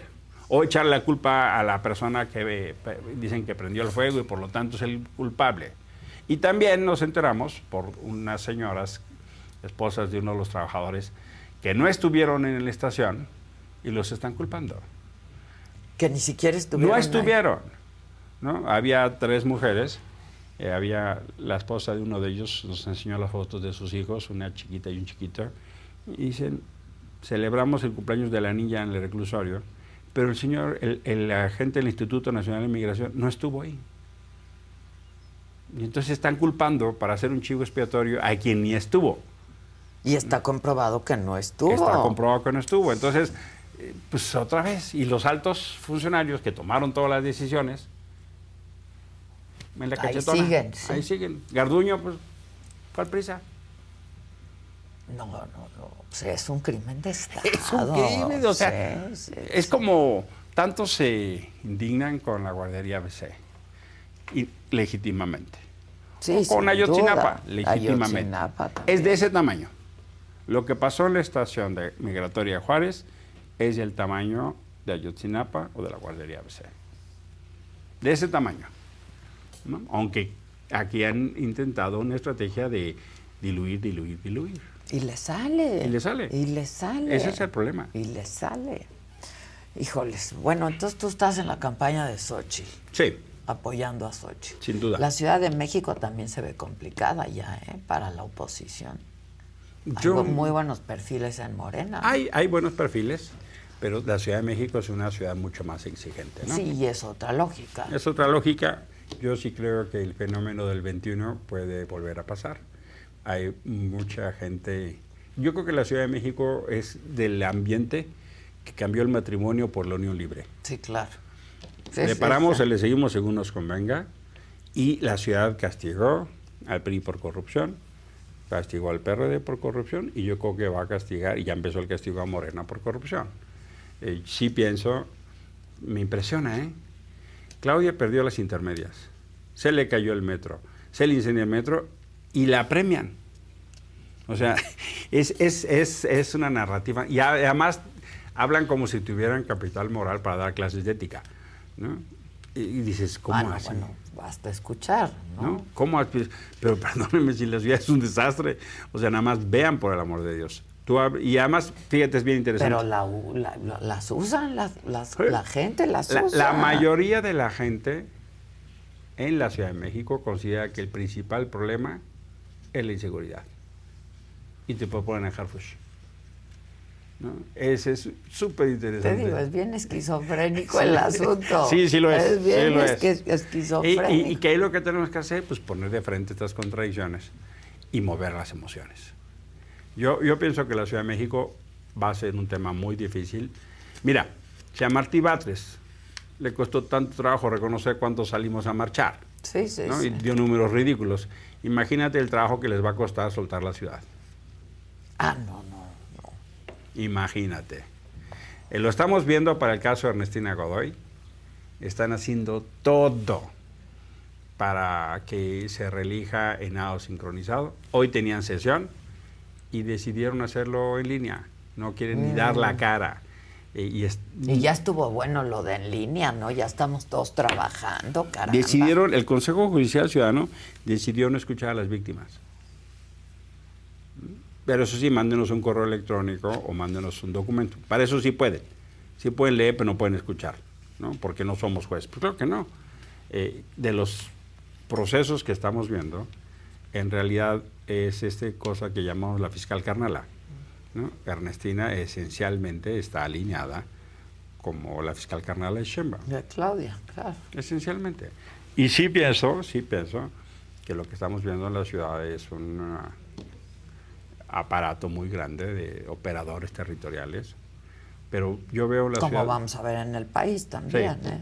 Ve- O veo, ya estamos viendo. veo una condición en la ciudad de mucha molestia. ¿no? O sea, yo, a la gente, cuando salgo, yo casi me muevo mucho caminando y la gente te dice, oiga, vamos, ¿eh? Oiga, vamos. Te- O sea, la gente se aproxima para decirte, y, y vamos, ¿eh? Me hago cargo que tiene Morena un grupo Sí, importante de seguidores, me hago Sí, cargo. sí. Pero también esta tensión entre Harfush y Clara Vamos a ver qué pasa y a ver si tiene que ir mujer aquí. O A ver, qué. sí, sí, sí, pues todo indica que están en el pragmatismo de, de poner a Harfush. Si eso pasa, se van a tener que traer un sapo así monumental. Hay que preguntarle si lo quieren con tortilla o a cachitos, Sí, ¿no? sí, porque van a tragar, o sea, están histéricos, ¿no? Les dijo Martín, no se metan, y su suplente, Cravioto, está metidísimo hasta las chanclas, están operando. El jefe de gobierno le dice, no se meta, pero él se está metiendo. Sí, sí, o sea, sí están en un agarrón del chongo de proporciones bíblicas, ¿eh?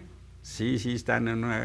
Está que- interesante. sin duda. Sin, duda. Vamos a ver qué pasa. Emilio, gracias como siempre. Hombre, gracias a Nos ti. estaremos viendo entonces. Por supuesto, no. Y, y hay que traer a Lozano y a Noroña. Pues trae- invítalos. Tengo miedo. Bueno, tráete un par aquí de Tengo miedo. unos, unos cuantos ahí de Sí, seguridad. de segur- tipo reality, Sí, sí, así. Agua, mi niño, y una cubeta de agua ahí para que se enfríe, enfríese. Sí, Dales un vasito de hielo. Muchas No, gracias. Me da gracias, gusto Adela. verte. Muchas Buena gracias. semana. Oigan, este mañana, mañana martes a las 7 de la noche les voy a presentar la entrevista que tuve con Jaime Maussan. Hablábamos, ¿no? De que estuvieras en la cámara. ¿Cómo fue? Yo decido presentar el caso y llevar dos cuerpos que llegaron a México desde Perú. Que Eh, fueron robados. Sí, no es cierto, no es cierto, no fueron robados, fueron entregados. Fue una nota internacional, Sí, pero- para bien o para mal. Pero Es mira, no me equivoco, sé lo que estoy diciendo, sé que son reales. A ver si no te, te portan y no te dejan pasar. Se robó unos extraterrestres que teníamos aquí. Ay, a mí estás muy divertido. No, no, no, no, no hay por dónde. Yo quiero que se demuestre que sí, Maussan. Claro. Porque si no, imagínate Claro. toda tu carrera. Pues ahí te vino a pedir trabajo. Hola. ¿Y nunca has pensado que estás loco de remate pensando en que... Bueno, sí pienso que estoy loco por las cosas que Oye, ¿tú has visto restos de objetos? tengo uno. No te voy a decir más porque luego... No, no, espérate. ¿Cómo te hiciste de él? Ahí te va. Sí, Dices que te habló la Virgen un día también. es cierto. Y no lo niego. Y sí me habló. Sí O sea, sentiste que te habló. No, no, no. Aquí fue. Aquí me habló y me habló enojada. Y me asusté mucho.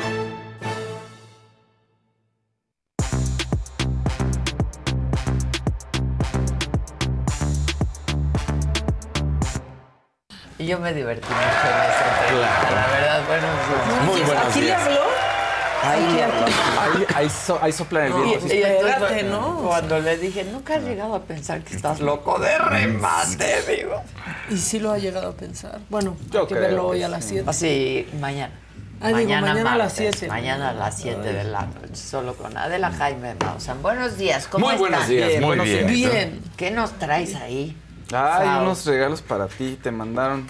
No me De la digas. Sí, tu Shakira. amiga Shakira. Mi amiga Shakira, que le Sí. gustaron mis Shaki. zapatos. Unos, unos viniles ahí muy padres. ¡Qué padre! Grandes discos. El primero, que es un gran, gran disco, está eh, cualificación oral, me parece. Y. ser- ¿Cómo se llama? Laundry Service. ¿Cómo se llama? Laundry Service, ¿no? sí. Son ediciones ¿Servicio a la especiales, lavandería? Servicio a la lavandería. No, pero ese sí está en inglés. Pies descalzos, ahí fue cuando le Ese es el- entrevisté, es el mejor de todo oral. para a mí. mí. me encanta. Es Sí, que todos los que amamos a. Shakira siempre vamos a pensar que ese era el disco. Ese. El disco, sí, claro, la neta. sí, No vamos sí, a superar otro. ¿Quién me los mandó? Qué amables. Pues, es la gente de Shakira, es que están celebrando un gran año. Creo que es uno de los mejores años o el mejor año de su carrera. Yo creo que ahora, no sé si el mejor, lo que pasa es que como puedes ahora medir todo, creo que pues, se celebra, ¿no? Pues celebras con mayor ímpetu. Y mejor con porque ya sin Piqué. Claro. Y ya sin pique, claro. También. Tal cual. Muy bien. ¿A qué vamos, muchachos? La que sigue, por favor. ¿Cómo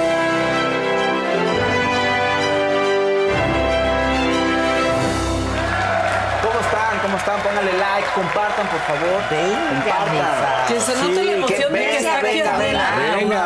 Van muy bien, pero todos, Maca está, la competencia con Maca está dura, ha estado No fuerte. sé, creo que yo ya perdí el toque. Fue como una semana Eso que pasa. caía y caía el dinero. Muy bien, pero sigan así, ustedes muy bien, ustedes muy bien. Ustedes compartan y pongan like. Bueno, entonces te comentaba que resulta que es uno de los mejores años de Shakira. Insisto, eh, ahora se puede medir más porque tienes que si el streaming, que si las reproducciones. Claro. Pues tienes más numeralia para poder jugar, ¿no? Eh, entonces Shakira resulta que es la artista latina con mayor cantidad de números uno en las listas de Billboard. Es la artista latina más escuchada en Spotify. Y su presentación en los MTV este, Video Music Awards en YouTube, la- el video lo han visto 21 millones de vistas. O sea, es lo más visto de todas las premiaciones, ¿no? Eh, los MTV, por supuesto. Eh, tiene, es el año récord porque tiene 6.9 mil millones de reproducciones y 3.9 mil millones de vistas a nivel mundial. Su canción Acróstico es 200 tiene 250 millones de vistas, 604 millones de reproducciones. O sea, está Toda la numeralia de Shakira. Sí, ya en un minuto se está está es que está muy contenta la gente Shakira. Dijeron, pues celebramos y celebran con viniles y les mandamos unos viniles a la gente. Están increíbles. Y de ese, aparte, Ese, ese. Ese este es fue el que más vale. No, y además, oye, bueno, están también contentos porque tiene varias nominaciones a los premios Grammy, como este, ¿cómo se llama? Ah, grabación del año, canción del año, canción pop del año. Entonces, pues está con todo. Este año está con todo. Shakira. Sí, Shakira. Y No hay muy bien. recaudación, ¿eh, muchachos? No, no está cayendo. No, nada. No es por presionar, Fausto. Está bien, sea Digo, lunes, está o pasando. sea, Está ya, pasando. ya El viernes Y fue quincena. eh, video, video de Luis Miguel en helicóptero, si, si hay recaudación, si no, no lo ponemos. Luis Miguel en helicóptero llegando a la boda de su hija. Exacto. Gran boda, ¿no? Pues bodo, no, no, no, está bien. De entrada ya la- el escenario está espectacular. Sí, el escenario. Ella se veía guapísima, espectacular Ya su vi, vestido, la vi. ¿no? Y ¿Quién todo lo lo- hizo ese vestido? ¿Sabemos? Ah, Sí, es, es este. Ay, es Versace. Me- espérame, Es espérame, Versace. no, no me voy Ah, a equivocar. Versace. Espérame, espérame, espérame. ¿No estaban diciendo que su esposo Pero- se parece a Luisito Rey? Y sí es cierto. Sí, sí se parece. Sí se parece un poco, estaban Sí se sacando. parece sí, sí, mucho. sí. ¿Habrá tenido algo que ver su nueva novia en que fuera? Este, Paloma Cueva. Ajá. ¿Fue la novia? La novia, no, no, no aparece la novia. Él aparece en el helicóptero, este. Así decirle, oye, me en que vas. En una fotito donde va llegando, supuestamente llega en el helicóptero, y se encuentran y ya entra la, el vestido a la que boda. ellos dos. Ah, bueno, así es. No, perdón, es Dolce y Gabbana el vestido. Perdón, Dolce es Gabbana. Gabbana. Sí, Dolce y Gabbana es el vestido. Y entonces, bueno, ¿quién más? la gran ausente Alejandra Guzmán, que puso una publicación en Instagram que todo el mundo cree que es para Michelle Salas. Estaba con Silvia Pinal y pintó caracolitos en su Instagram. Todo el mundo dice, claro, le está diciendo a, a su sobrina Michelle, porque no fue invitada a la boda, es lo que se dice. Ah, no, no le invitó. Pues se dice que no le invitaron. Y ella tuvo un concierto celebrando sus 35 años de carrera, Alejandra Guzmán. Fue en Monterrey el Mismo concierto. día. Ajá. Ah, Entonces. Amarillito. Ah, Ah, vale. eso, bien, bien, bien, gente, bien, gente, bien. Entonces, mira, ahí está. Pues sí fue para ella o no. No hay ¿Quién coincidencias, no lo sé, pero celebra sí, 35 años así Alejandra sin Guzmán. decir nada. Es- Sí, Nada más sin- pintando. Nada más, nada más, sí. nada más. Pintando caracol. Sí, pues no le puso remita. Me encantó Silvia con sus tenis. Gucci. Muy Ah, bling, no, no bling me trae. fijé, no y esas me son fijé. imágenes del concierto en Monterrey. Pues obviamente le fue increíble, estaba lleno en la arena Monterrey. Es que yo la vi de cerca, ahorita te voy a enseñar. A ver, es que yo no... Mira, ahí anda. Sus tenis Ah, Gucci. pues. Muy tenis Gucci, doña Silvia. Silvia Pinal tampoco Muy fue. delgada, ¿no? Sí. Pero que... Silvia Pinal no fue porque pues ya no puede viajar, o sea, ya es un- muy pesado el viaje para ella. Silvia Pasquel dicen que sí fue, pero no hay fotos de ella en la fiesta. Entonces hay un rumor por ahí de que se lastimó, tuvo un problema ahí en, en una fractura, puede ser, y que fue al hospital y que no pudo asistir a la boda. Es lo que Ay, no. Pero, Hoy hay pleito en la familia, ¿ok? pues, no sé, espero que no. ¿Y el hermano no falta no. otro hermano también? ¿De, de Michelle? No, de- no. de de Alejandra. Alejandra, Ah, pero- claro. no, pero Enrique. Pero Luis, no, Enrique. pero Luis, Enrique, ¿no? sí, ese tampoco. Pero Luis Enrique no se lleva de hace tiempo. Creo que el Ah, pleito no. Ay, eh, fue entre Silvia Pasquel y Luis Enrique y Alejandra tomó partido por Luis Enrique y entonces por eso no se están hablando. Es lo que se dice, no se están hablando Silvia Pasquel y Alejandra Guzmán. Y por ende, pues Michelle Salas no los va a invitar, ¿verdad? Entonces, eso por ahí es lo que se está comentando. Bueno, pero Luis Miguel sí No, Luis fue, Miguel sí fue, que es lo que nos El importa. papá de la niña. ¿La entregó? Pero viste, ¿O este, nada más fue no? Stephanie, La entregó no, Stephanie. Stephanie, Pues fue como Stephanie. debe de ser. Pues es que, o sea, imagínate Pero que nada más más llegar ahí. bien Yo por eso te decía, habrá sido Paloma. Cruz la que le dijo, oye, me estás pidiendo matrimonio, ni siquiera puedes estar, o sea, ¿tú qué sabes? Igual y sí. Bueno, Pues sí, yo si fuera la novia le diría, ve, Sí, pues claro. tienes que estar en la boda de tu hija. O sea, lo digo en serio, las sí. pensiones a tus hijos, hijos que ya van a la secundaria casi. Yo no andaría con alguien que no le pague la pensión. ¿Qué? Claro que no, ni que trate mal a sus No, papás. claro que no, ni- o sea, por supuesto que pues no. la Ni que le hable no. mal al mesero, fíjate. Y, Oye, luego- ¿cuánta gente- y luego cuando alguien quiere salir y te pone en la línea, dices, no, sí, sí, lo que tú digas. Por eso yo lo dije. O sea, ¿qué tal que sí En le mandan a de decir, esas, o vas o na, nada? Oye, pero además en las fotos de la familia. Eso. Ah, vientos. En las fotos de la familia estaba. Pues interrumpan. Humberto Pues Zurita. no, que dicen que no, que nos Que no, esperemos ah, sí, el cambio de. Para que no Ya se nos regañaron, interrumpimos a Fausto sobre todo. Sobre todo. Y ya también ahí la- este, Leo nos dijo Pero que no, que vamos cuidado. juntando todo. Sí. Vamos Sí. juntando Ahí va, vamos bien. Muy bien, ustedes muy bien. Bueno, entonces, ah, foto de la familia Stephanie este, con Michelle y con Zurita. Fíjate ya, lo involucraron en la ¿Qué familia. iba a pensar Humberto Zurita? Ya, O sea, es que la vida muy serio y sus vueltas. Ya ves que a veces Que no interrumpas a Fausto. llegan. ¡Ah, Déjale en paz su sección. llega gente de la, no, no pasa que llega gente de la familia, este, alguien nuevo, ¿no? El nuevo novio de tal y dice, espérate, espérate, esto es muy formal. Todavía llevas un mes con el novio, no sabemos si va a ser paz. Es- no le saques la, no salga en la foto. Pero ya Humberto Zurita creo que ya lo consideran de la familia, ya salió en las fotos. Y si no, lo hicieron bien, lo pusieron en la esquinita. Eso te iba a decir, a la orilla. El nuevo integrante siempre a la orilla. Por si hay que cambia. por si hay que recortar la foto. Exacto. Creo que, creo que una foto le arruinó a, una de, a mi hermano, una de sus novias, que llegó y era la primera vez que salía, y era una reunión familiar grande, y que sale en la foto, no quería, salió en la foto y ya no volvieron a salir después de eso. Dijo, no, ya me comprometieron, estoy en la foto. Pues no. te digo. Van a la Oye, orilla. a ver, Terrible. quiero volver a ver la foto. ¿Se puede? Sí, Mira, qué bonita foto. Su hermana. Su hermana, su hermana su mamá y el novio y de el su nombre de su mamá. mamá, sí. Y el empresario Danilo, no está ahí, pero bueno.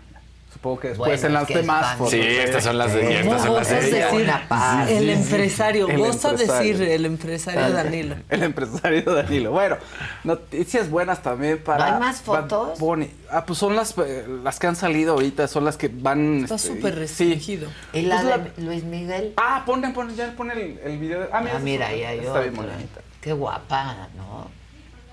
Sí. Sí. Muy elegante la boda. Ahí está, ahí se- va llegando y supuestamente va llegando. Eso es como. Puede ser un alien o puede ser Luis Miguel el que va llegando con Ah, su sala. O el doble. Y la marquesa doble. también. Sí.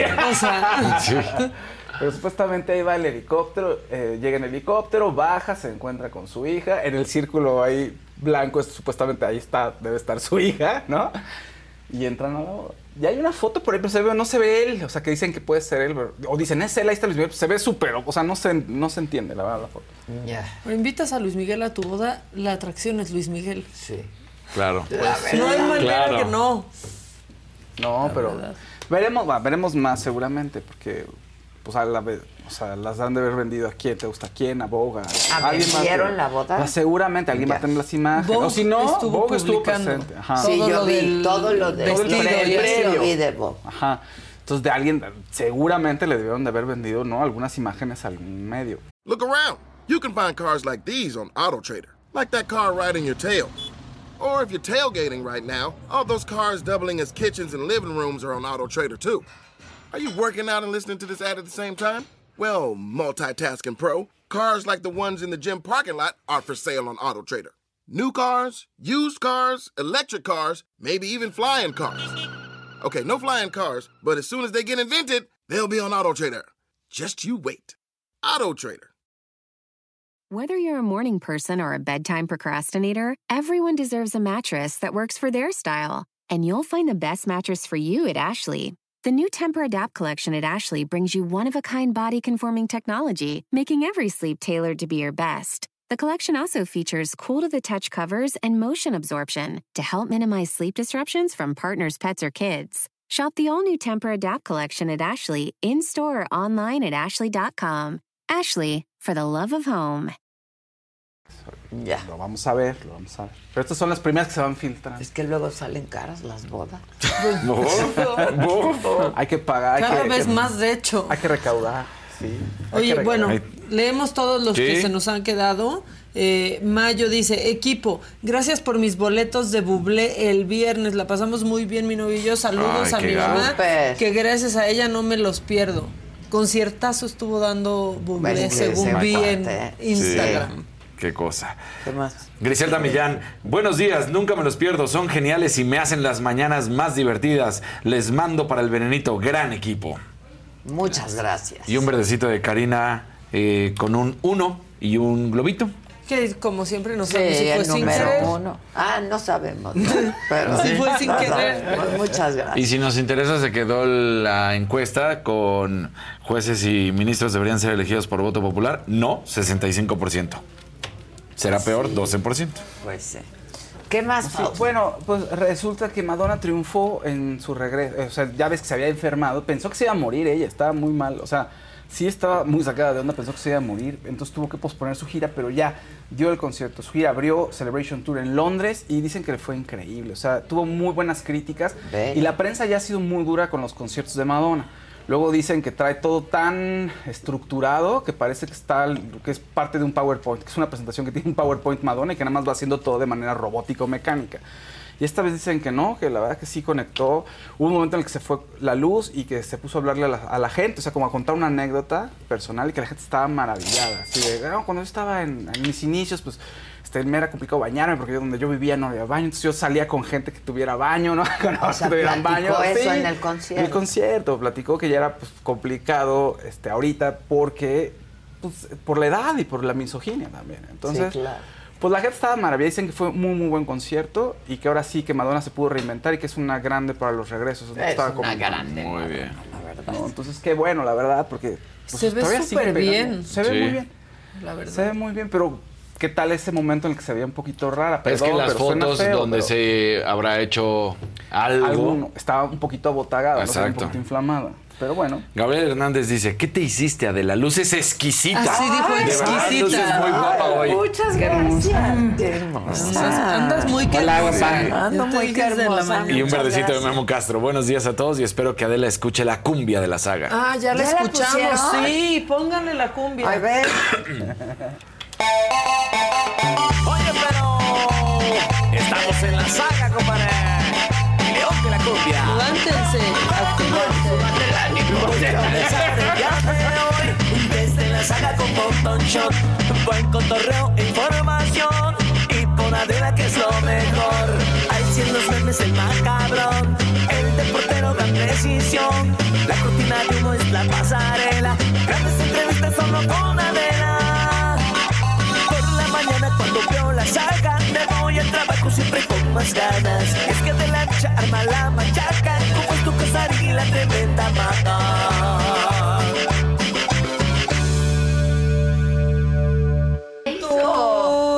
bien. Nos la hizo Memo, ¿no? Memo, Castro. sí, desde el Memo otro día Castro. Memo Castro, el que nos la estaba manda y manda, ya la pusimos. Está Memo, buenaza. Está increíble, está buenaza, muchas gracias. Ya la vamos a poner en todas nuestras presentaciones. Cumbión. Vamos a bailar cumbión. cada quien en nuestra parte. Sí, sí, sí, sonó. Sí, Pablo Fregoso dice, hola chicos, ya de vuelta en San Diego, gracias por hacerme los viajes en tren a través de Italia más llevadero. Pablo, Ya si prefieren vernos a nosotros Sí, claro. que las vistas De. Italia y en tren. No, no, bueno. no. Ay, qué cosas. Qué cosa.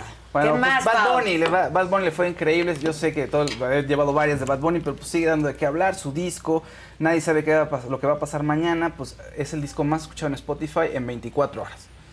Entonces, pues está triunfando. Y además las canciones tienen ahí algún. menci- mencionan, han mencionado. ¿Qué tal A el J Balvin. Está bueno, está como mucha siempre, está gente, bien, ¿no? está bastante bien. O sea, ha, mencionado mucha gente. mucha gente. A Laura Bozo. Entonces todo el mundo eh, ha mencionado a Laura Bozo. Ha mencionado a Belinda. Ha mencionado también a J Balvin, por ejemplo.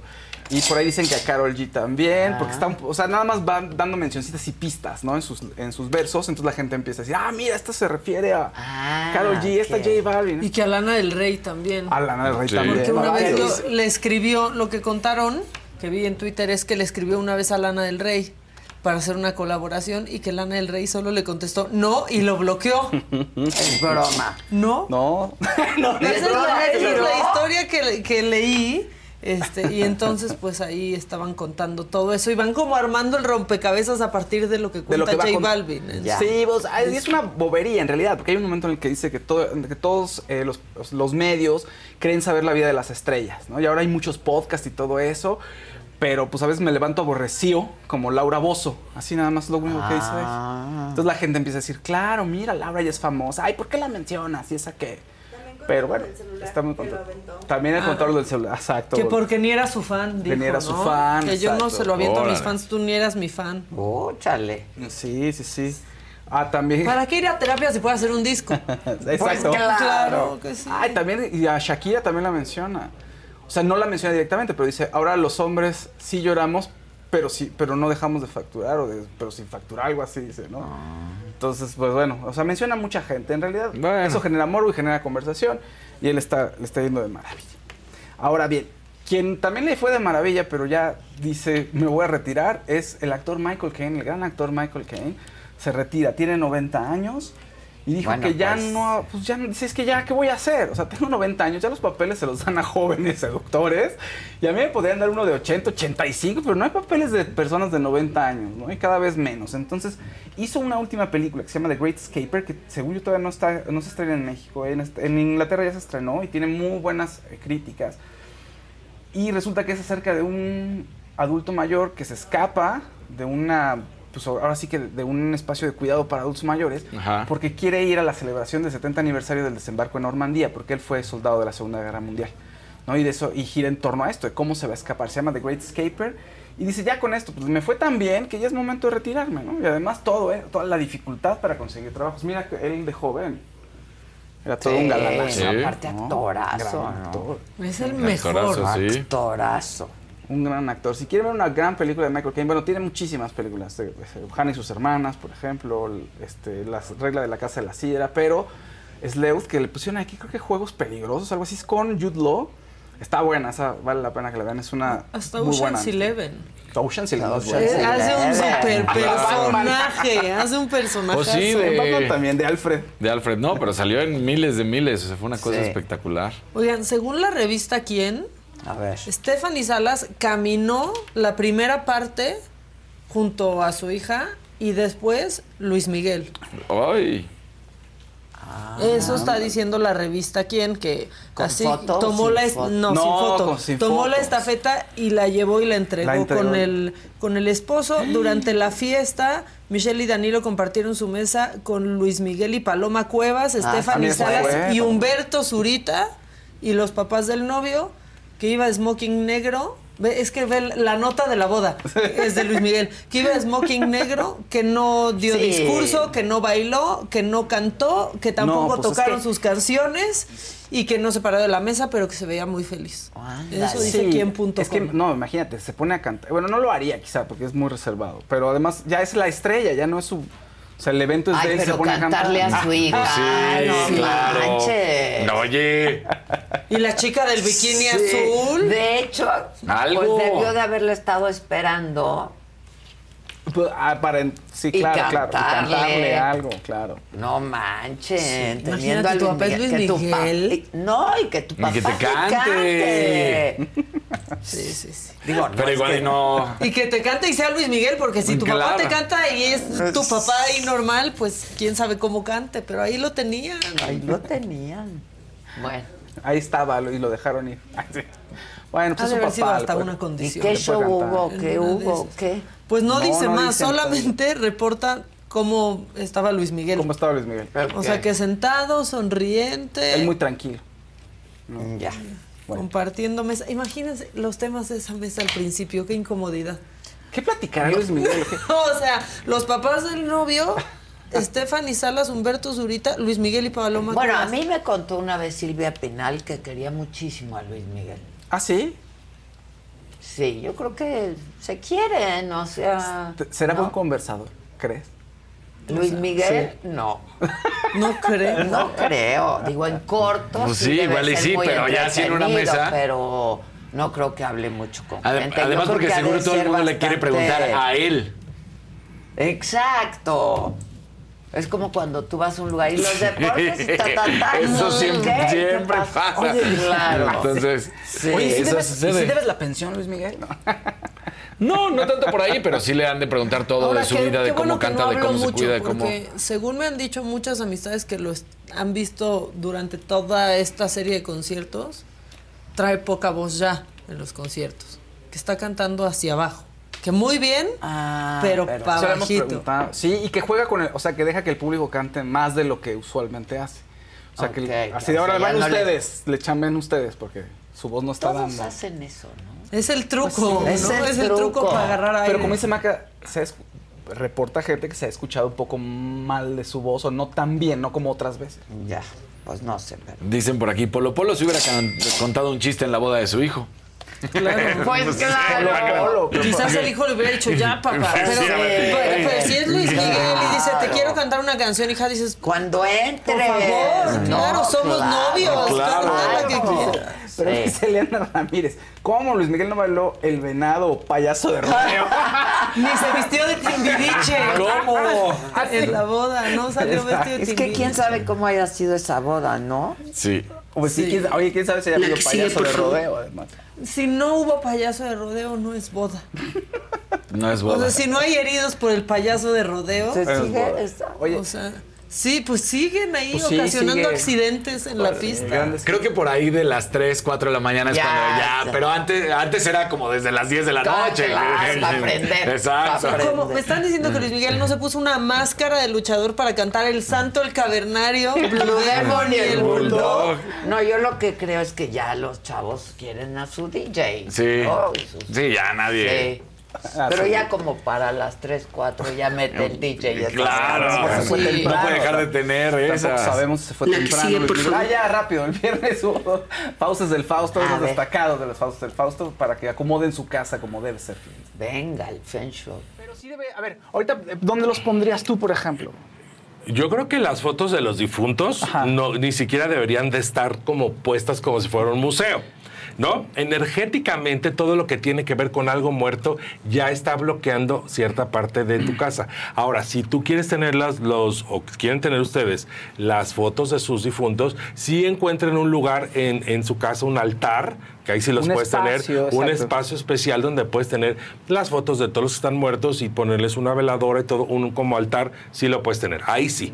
Pero colgadas como si fueran trofeos, no. Empiecen a mover cosas. Empiecen No, de a- verdad. Oigan, y si hay algún aparato eléctrico, de, o sea, si la tele no funciona bien, o hay una tele, un radio que ya no funciona, algo que no funciona, también sáquenlo de preferencia. Como, o sea, las cosas que no sirvan para afuera. Sí, ¿no? así dices, esta tele que es, es la que veo y esta, ah, es que se descompuso hace dos sí, años. no, ya, Ahí la tengo junto, Adiós. ¿No? O las herramientas que de repente tiene el marido abajo de la cama, aguas con lo que guardan abajo de las camas. Llegamos al momento final. ¿Quién va al caldero, Paco?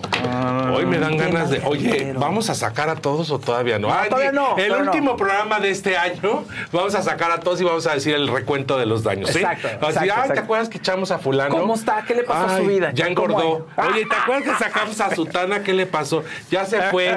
Oye, la corrieron de tal lugar. No, imagínate. imagínate. Oye, Bueno, vamos, vamos a, a ver. Yo te voy a decir una cosa. Vamos a echar a esta. A ver, levántala. Ándale. A Nicky Nicole. Sí, Nicky Nicole. Nicky Nicole va al caldero por pelucera, peso pluma, pero también para que ya encuentre el amor. Ya, si lo tienes que dejar, déjalo. Ya, nada de no, que se están porque no debe decirte nadie perro, y menos en un programa, y nadie al aire. Y digo, si los perros son hermosos. ¿por qué?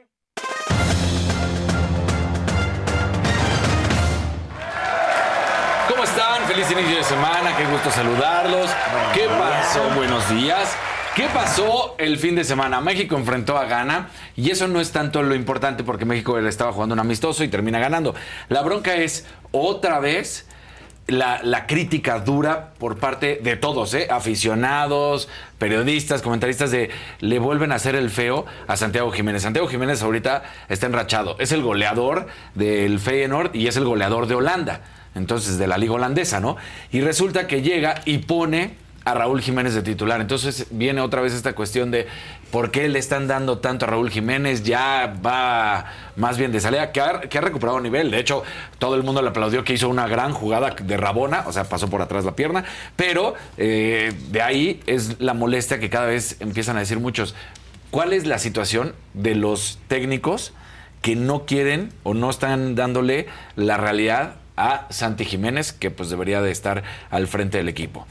eh, de titular, ¿no? Como, como delantero. Entonces, pues ahí hay esta controversia que viene desde previo al Mundial, cuando en su momento el Tata Martino decidió no llevarlo y Raúl Jiménez no hizo absolutamente nada. Y, o sea, sí quieres que Raúl Jiménez recupere el nivel, pero ya estamos hablando de un cambio generacional que supuestamente iba a llegar y sigue sin llegar y mientras Jiménez la está rompiendo. Mañana juega en Filadelfia, México ante Alemania y veremos qué es lo que sucede. Y de repente se rompió absolutamente todo en el box. El box siempre ha sido duramente criticado por los amaños, ¿no? Siempre se ha sabido que Los jueces. que los jueces, que está movido, que siempre ha habido esa crítica en el box. Pues resulta que justamente durante el fin de semana en, en su podcast, Mike Tyson sale a decir que Don King en su momento, para los jóvenes y todavía no recuerdan, Don King era su promotor y este hombre que traía el pelo de afro peinado hacia arriba completamente. Y dice, pues sí, la verdad es que Don King se encargó de que todas, de que no todas, de que algunas de las peleas en las que él estaba estaban amañadas. Estaban amañadas a favor o sea, a favor de Tyson. Y dice, y luego al final, cuando yo pierdo, a mí me la hizo. Porque dice, estaban a- eh, lo que estaba amañado eran los jueces. Ah. ¿Qué es lo que le han, han dicho? Sí, lo han dicho varios ¿eh? años. Ya, y sí. que por las apuestas y que entonces ya traen consigo. Entonces dice, Pero- tal cual lo dice, la gente apuesta con las cuotas, luego se contactaba al árbitro, se están peleando, pero la realidad es que no estabas peleando a tu contrincante, estabas peleando al contrincante y al juez, que era pues los que se vendían por unos cuantos dólares. Pues Bueno. no cuántos. Sí, no, claro, obviamente, ¿no? Por sus millones. Eso me parece muy raro, siendo pues ya un negocio multimillonario. Multimillonario. ¿no? La verdad, o sea, que Pero- puedan hacer trampa. Pero sí ha sido siempre la crítica. Es que al final del día, pues es apreciación, ¿no? Porque a menos de que tumbes a tu contrincante, pues Sí, hay, hay- knockout, hay ¿no? tres personas, exacto, un knockout, pero hay tres personas que están escribiendo en las tarjetas y ¿Quién de repente dice, mejor? este tiene 10 puntos, Claro, este tiene claro, 9 puntos, claro. este tiene 10 puntos, este tiene 8. Y fuera de que no veas realmente un cabezazo, un golpe bajo, que digas no, sí, o que domine. Por ejemplo, a ver, Canelo la está rompiendo y todo, pero ¿a qué voy con este ejemplo? Canelo, la última pelea que ganó y ganó bien, es la pelea en la que menos golpes ha soltado en los últimos 10 años. Y el otro sí daba. Y el otro, no quiere decir que todos los golpes que sueltes los vas a Son contactar. buenos, claro. Exactamente, porque te los pueden defender, ¿no? Pero entonces dices, con mucho menos golpes fue muy superior. Algunos dirían, no, pues eso está mal porque tendría que... eh, Siempre va a ser de apreciación. Estuvo aburrida la pelea, eso. Sí. O sea, ganó, todos sabíamos que iba a ganar. El propio Canelo decía que quería noquear porque ya estaba harto de estas últimas seguidillas de Que se iban victorias. que, Ajá. que iba así. Sí. Entonces, sí, sí se complica porque pues al final del día dependes de que tres personas que estén ahí digan, sí, está bien, no, no está bien, son puntos, no son puntos, el volado lo conectó, el recto, lo, lo que sea. Entonces, pues esa es la, la, la problemática. Y ahorita el propio Tyson sale a decir, sí, sí estaban amañadas, Don King lo hacía. Y entonces mi contrincante no sabía que estaba peleando no solamente conmigo, sino conmigo y con el juez. Bueno, pasó y en de la ahí, pelea de, antes del Canelo, que era un mexicano, ¿no? Sí, que se la habló. La transmisión, previa. la previa, decían, pero es que era para él. ¿sí? Todos los comentaristas de las dos televisoras. Y los jueces se la dieron al, Al otro. otro. Bueno, la- las mismas, no nos tenemos que ir. Juan Manuel Márquez, recordemos, Claro. la primera, la primera, primera pelea que tiene con Manny Pacquiao era de él. Sí. Y no se la queda a él. Sí, es cierto. O sea, y, y así podemos hacerle, ¿no? Entonces, pues hay esto, pero que ya una de las figuras del boxeo, porque lo es. Mike Tyson ha sido No, una de las figuras históricas que te diga sí, sí pasa, está grave, porque además también esto ya el Comité de Honor y Justicia del Boxeo y las investigaciones que van a tener que aparecer, porque van a tener que aparecer y van, pues en una de esas pueden decirle, pues saldrás del Salón de la Fama porque si eh, tú mismo estás aceptando que hubo trampa, digo, él era una máquina, no creo que necesitara, sí, pero en algún momento, la verdad. pero pues lo- así, palabras de él, ¿Pero qué dice? Dicha. Que, ma- que le Así tal pedía cual. Sí.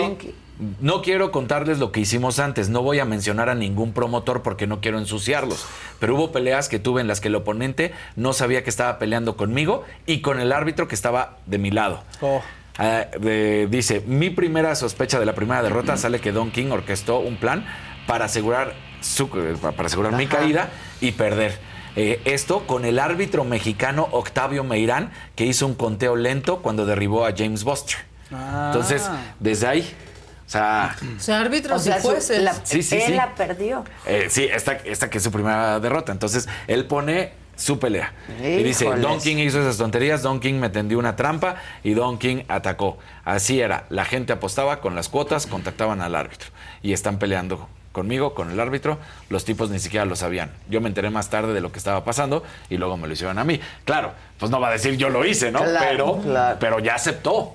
Y pues sí habrá, abre el discurso gravísimo que siempre ha habido de las sospechas de que el box Pero que no es a ellos, o sea, no les dicen pierde. no, o- o sea que no es a ellos, pero pues los demás. Está arreglada. O sea, el juez, esto ¿no? del conteo lento, porque no además sí hay ciertos jueces, vas a ganar. sí hay ciertos jueces que tú lo ves que cuentan uno, dos, y tú dices que uvas, güey, ya deberías estar en el tres, no, o hay unos que van uno, dos, tres, cuatro, Rapidísimo. Ajá, o sea, Y otros que cuentan como el tirante. ¿Se Sí, acuerdan? Que se quedaron Bueno. así.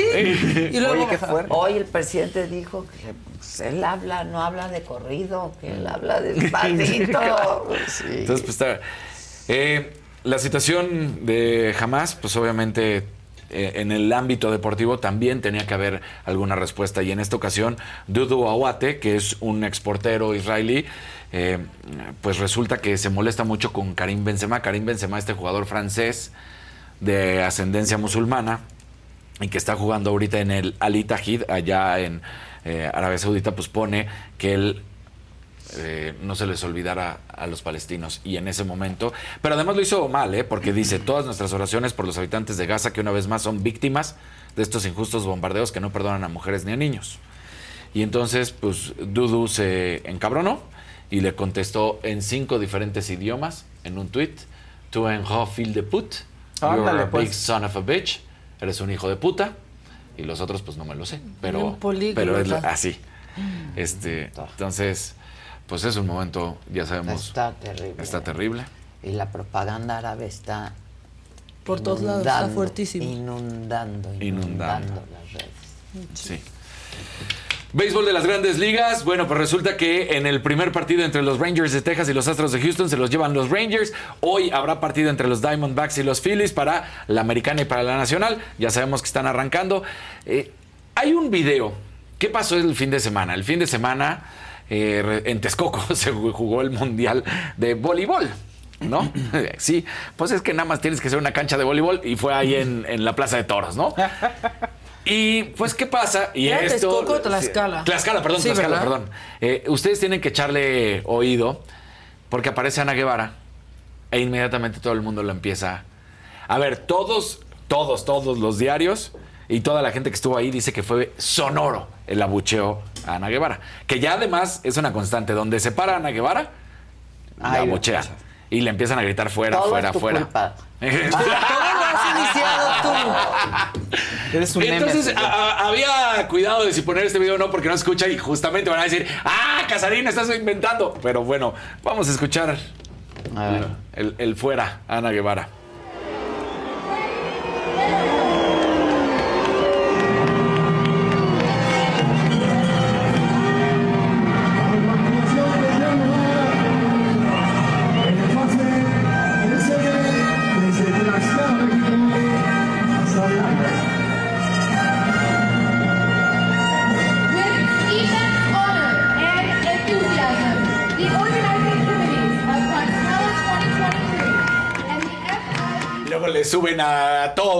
Pero ahí está, claro, no se alcanza a escuchar el fuera, pero sí era fuera, fuera y el bu, nada más de que dijeron, Ana Guevara, pues nada, no están... No va para candidata de nada, ¿verdad? Es que luego los de la 4T, después de hacer mal su trabajo, van de Claro. En una de esas, ¿eh? No vayas a, esperar, No, a llevarte la si ya la sorpresa. defendió el presidente. No, hombre, si dijo ella, Ana, si lleva sus libritos bien bonitos y todo es Impecable. impecable. Sí. No, hombre, eso de que aquí la bolsa del dinero, no, ¿cómo?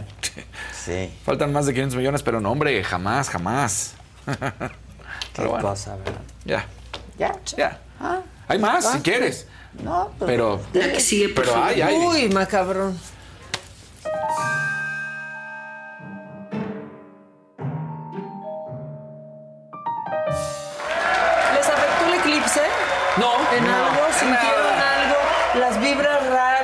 Más románticos, menos románticos, Yo más sí, amorosos. yo sí lo que te dicen que no debes de hacer, dije, sin eclipse. ¿cómo de que no? Yo quiero voltear a ver. Y le hice así, no vi ni madre. No, sí se veía, estaba muy brilloso. No, sí, claro, o sea, te, te, enca- yo te fui encandilaba una brutal. rebelde. Dije, ¿cómo que no? Ay. Sí, o sea, te encandilaba brutal, pero no veías. Pero bueno, mucha gente fue a CEU con sus Sí. lentecitos a, a verlo. ¿no? Se la pasaron bien, pero yo creo que una se puso bien romántica. Sandra Cuevas se nos puso romántica con el eclipse. Y Adrián Rubalcaba.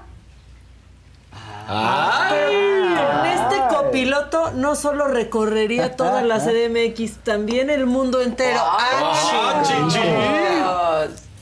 ¿En qué, ba- momento? ¡Qué bonita foto! Mira, ahí está.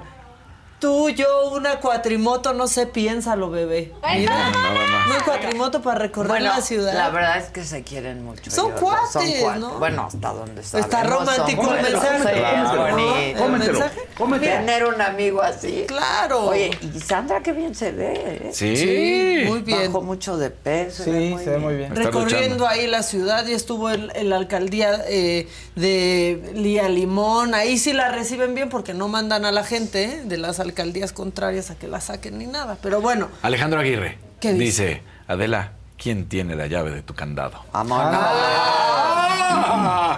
Me la tragué.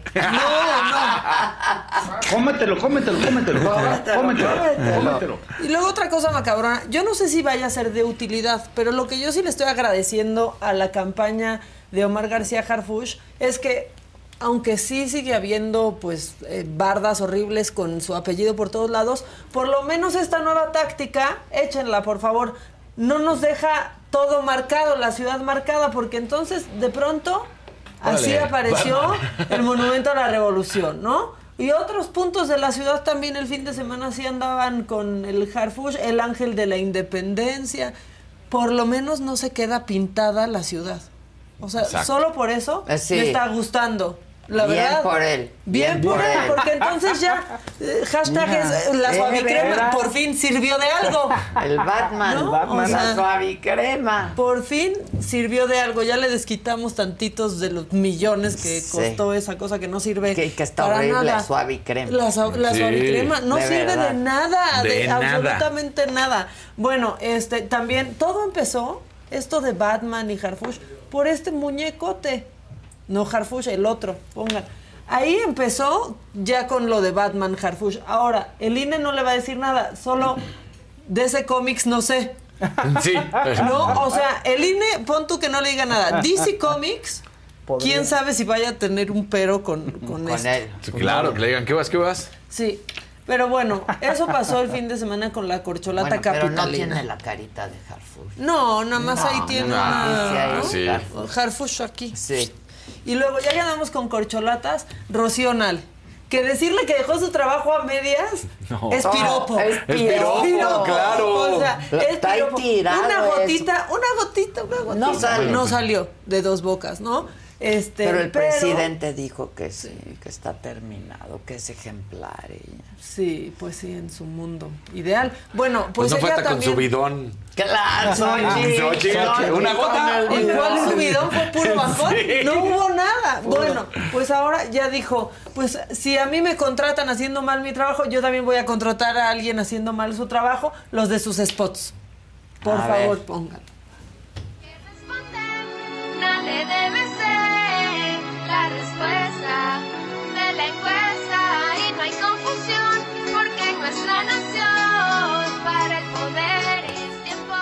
De Mujer, ¿qué es No, eso? ¿Qué es no. eso? Una canción que de por sí ya era mala, digo, fue pegajosa, pero si Sí. hay que responder, nadie debe ser. Pero No. no respondió. No, no, no, no. no. O sea, nos dejó dos bocas que alimentar. O sea, que nos ha 29 costado mil. como cuántos. No, no, no. ¿Cuántas 29 veces mil. más? Bueno, pues que Nal es la respuesta, dice. Y luego es que son bien gandallas. A ver, el 12 de octubre Era antes el Día de la Raza, que ya no Ya podemos no decirle así, le pode- podemos festejar el encuentro de dos culturas de la nación pluricultural. Ok, bueno, el senador Adolfo Gómez y varias personas de comunidades indígenas de Oaxaca fueron a Monte Albán, ¿no? Para grabar Ah. desde ahí un mensaje del Día de la Resistencia, pero no quería pagar el senador. No quería pagar porque, pues, él es de la región. Echa. Director Adolfo Gómez Hernández, vengo a dar un mensaje de resistencia de los pueblos originarios. Soy senador de la República. Ok. Sí, por ser 12 de octubre. Un espacio de 10 minutos voy a estar. A dar un mensaje. Ok, sí, no, no, no tenemos eh, noticias de, de eso, que realmente nos, nos avisan con antelación para estar preparados. Es No muy probable, no- es no muy probable te- que lo hacen, es muy probable que lo hacen.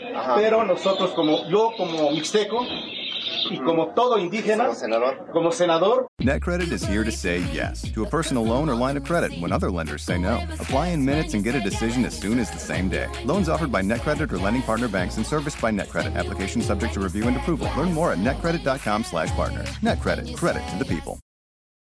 The living room is where you make life's most beautiful memories. But your sofa shouldn't be the one remembering them. The new life resistant, high performance furniture collection from Ashley is designed to withstand all the spills, slip ups, and muddy paws that come with the best parts of life. Ashley high performance sofas and recliners are soft, on trend, and easy to clean. Shop the high performance furniture in store or online at ashley.com. Ashley, for the love of home. Es un día de observante- resistencia. Observante de la ley. Sí. Y de todas las reglamentaciones. Sí, pero no sé de qué ley me están hablando, porque también quiero dar un mensaje por ser Día de la Resistencia. Día de la Resistencia de los pueblos originarios. Y ahorita regreso y platicamos, porque Sí, quiero saber sí. cuántos indígenas trabajan aquí con ustedes y cuántos indígenas, eh, qué sueldo tienen los indígenas eh, en, en lo que es de nosotros. Nada más, Claro, nada más claro que sí. Con permiso. Sí. Sí, sí, se, se podrían pa- pagar el, el acceso. ¿Cómo voy a pagar lo que, lo que, lo que construyeron mis ancestros?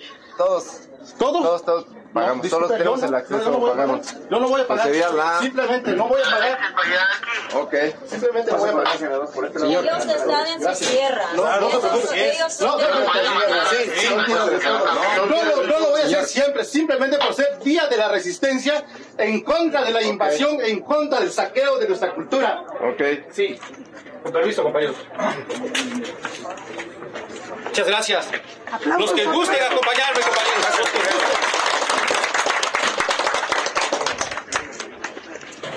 Sin tocar nada, compañeros. Simplemente venimos a dar un mensaje.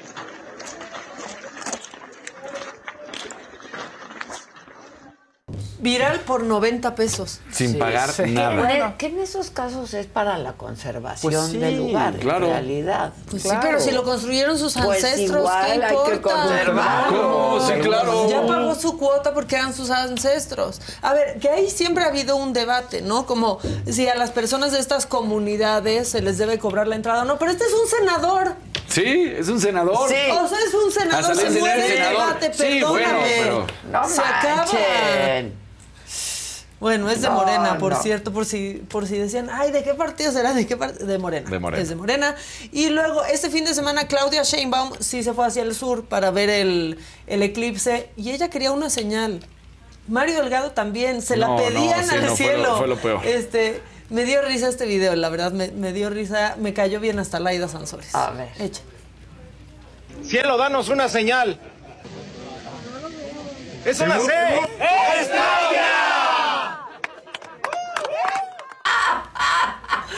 ¡Es Claudia! es Pues una sí. C.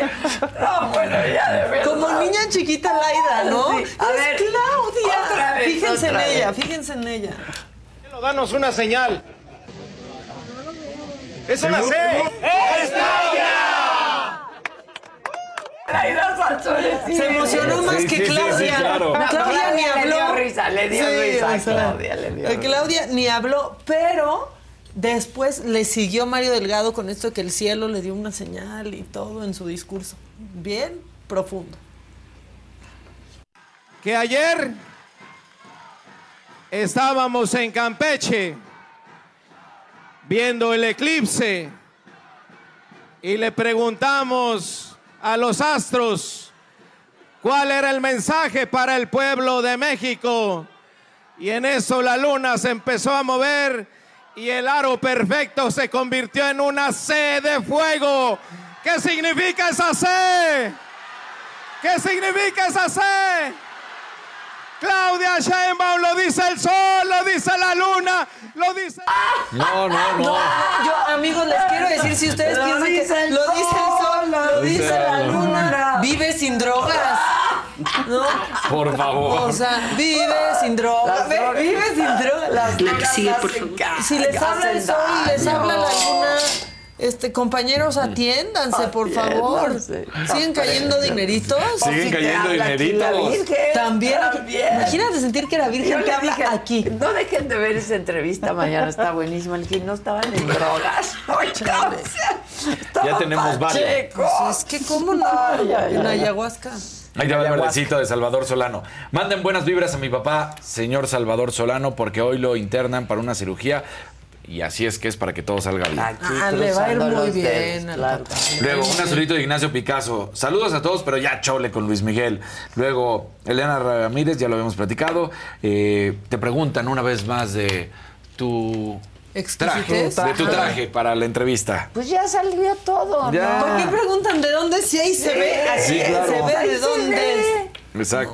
Y luego, Es Adidas. exacto. Es Adidas. Es Adidas. Es Adidas. Guillermo Osuna, me encantó la entrevista de Porfirio Muñoz Ledo. Gracias, Adela. Eres única. Bonita mañana, Gran muchachones. entrevista, además Sí, fue la última. Fue la última. dio. La tienen que ver quienes no la hayan visto. La verdad hay muy buenas entrevistas ahí en la saga, muy buenos programas, muy buen contenido, ahí la lleva. Dense un clavadazo, porque hay para todo, aparte. Sí, para ahorita reír, para estuve en. Los Ángeles que tenía que ir a, pues, a trabajar, ¿no?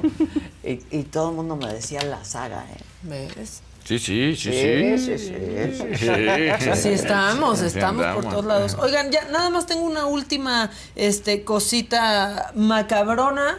El borrego viudo, esa taquería Ah. que si vas ¿Otra sobrio, vez? pero si vas sobrio descubres que son asquerosos Sí, esos sí, tacos. son horribles. Que vomitas en ese momento, así. A, a- A madrear. Como hace unos años, solo que ahora no ha pasado absolutamente nada. Hace unos años clausuraron la, la taquería. Ahora la taquería no ha dicho nada, las autoridades tampoco. Y pues aquí se agarraron a golpes a una pareja porque detectaron que su cuenta estaba inflada. Como la fama del Pues borrego sí. viudo. Inflada. Échenlo. No.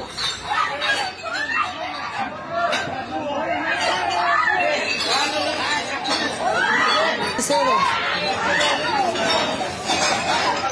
Ahí van todos Con una botella arriba. Con todo. era Sí, una sí, sí, era una pareja, o sea, pareja. un chavo y una chava, no era Les una bola de borrachotes. me estás cobrando doble. Claro. Y pues ahí van todos estos meseros que parecen más bien unos delincuentazos. No, pues A velos, son delincuentazos. Sí. Y nadie ha dicho nada.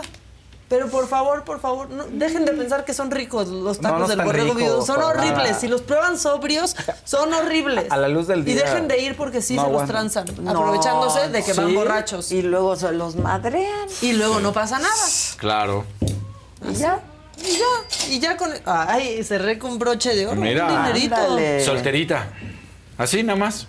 Ah, nomás Hola. verdecito. Sola. Ni sticker ni nada. Ya somos dos. No solterita.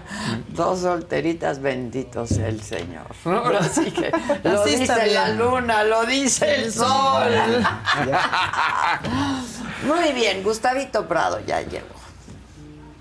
Ahora Maca nos va a contar sobre la primera Toyota Grand Highlander. Sí, justo les quiero platicar que la vida es más grande con la primera Toyota Grand Highlander. Ustedes que nos están escuchando les hago una pregunta. ¿Hacen viajes largos en coche? ¿Qué sienten que necesitan para que esos viajes sean mucho más cómodos? Yo les cuento que la primera Toyota Highlander tiene asientos para que viajen hasta 8 pasajeros, 13 portavasos, 7 puertos USB y 0 niños con aburrimiento. Gracias también a su tercera fila de asientos de mayor tamaño, toda la familia puede viajar junta, tiene quemacocos panorámico de vidrio o moonroof, como le quieran decir, y hace que todos tengan un asiento en ventana. Además, con su máximo de carga de 97.5 pies cúbicos, puedes llevar absolutamente todo lo que necesites. La Grand Highlander fue meticulosamente diseñada para satisfacer y sobrepasar las necesidades de sus pasajeros. Ningún detalle, por más pequeñito que sea, fue pasado por alto.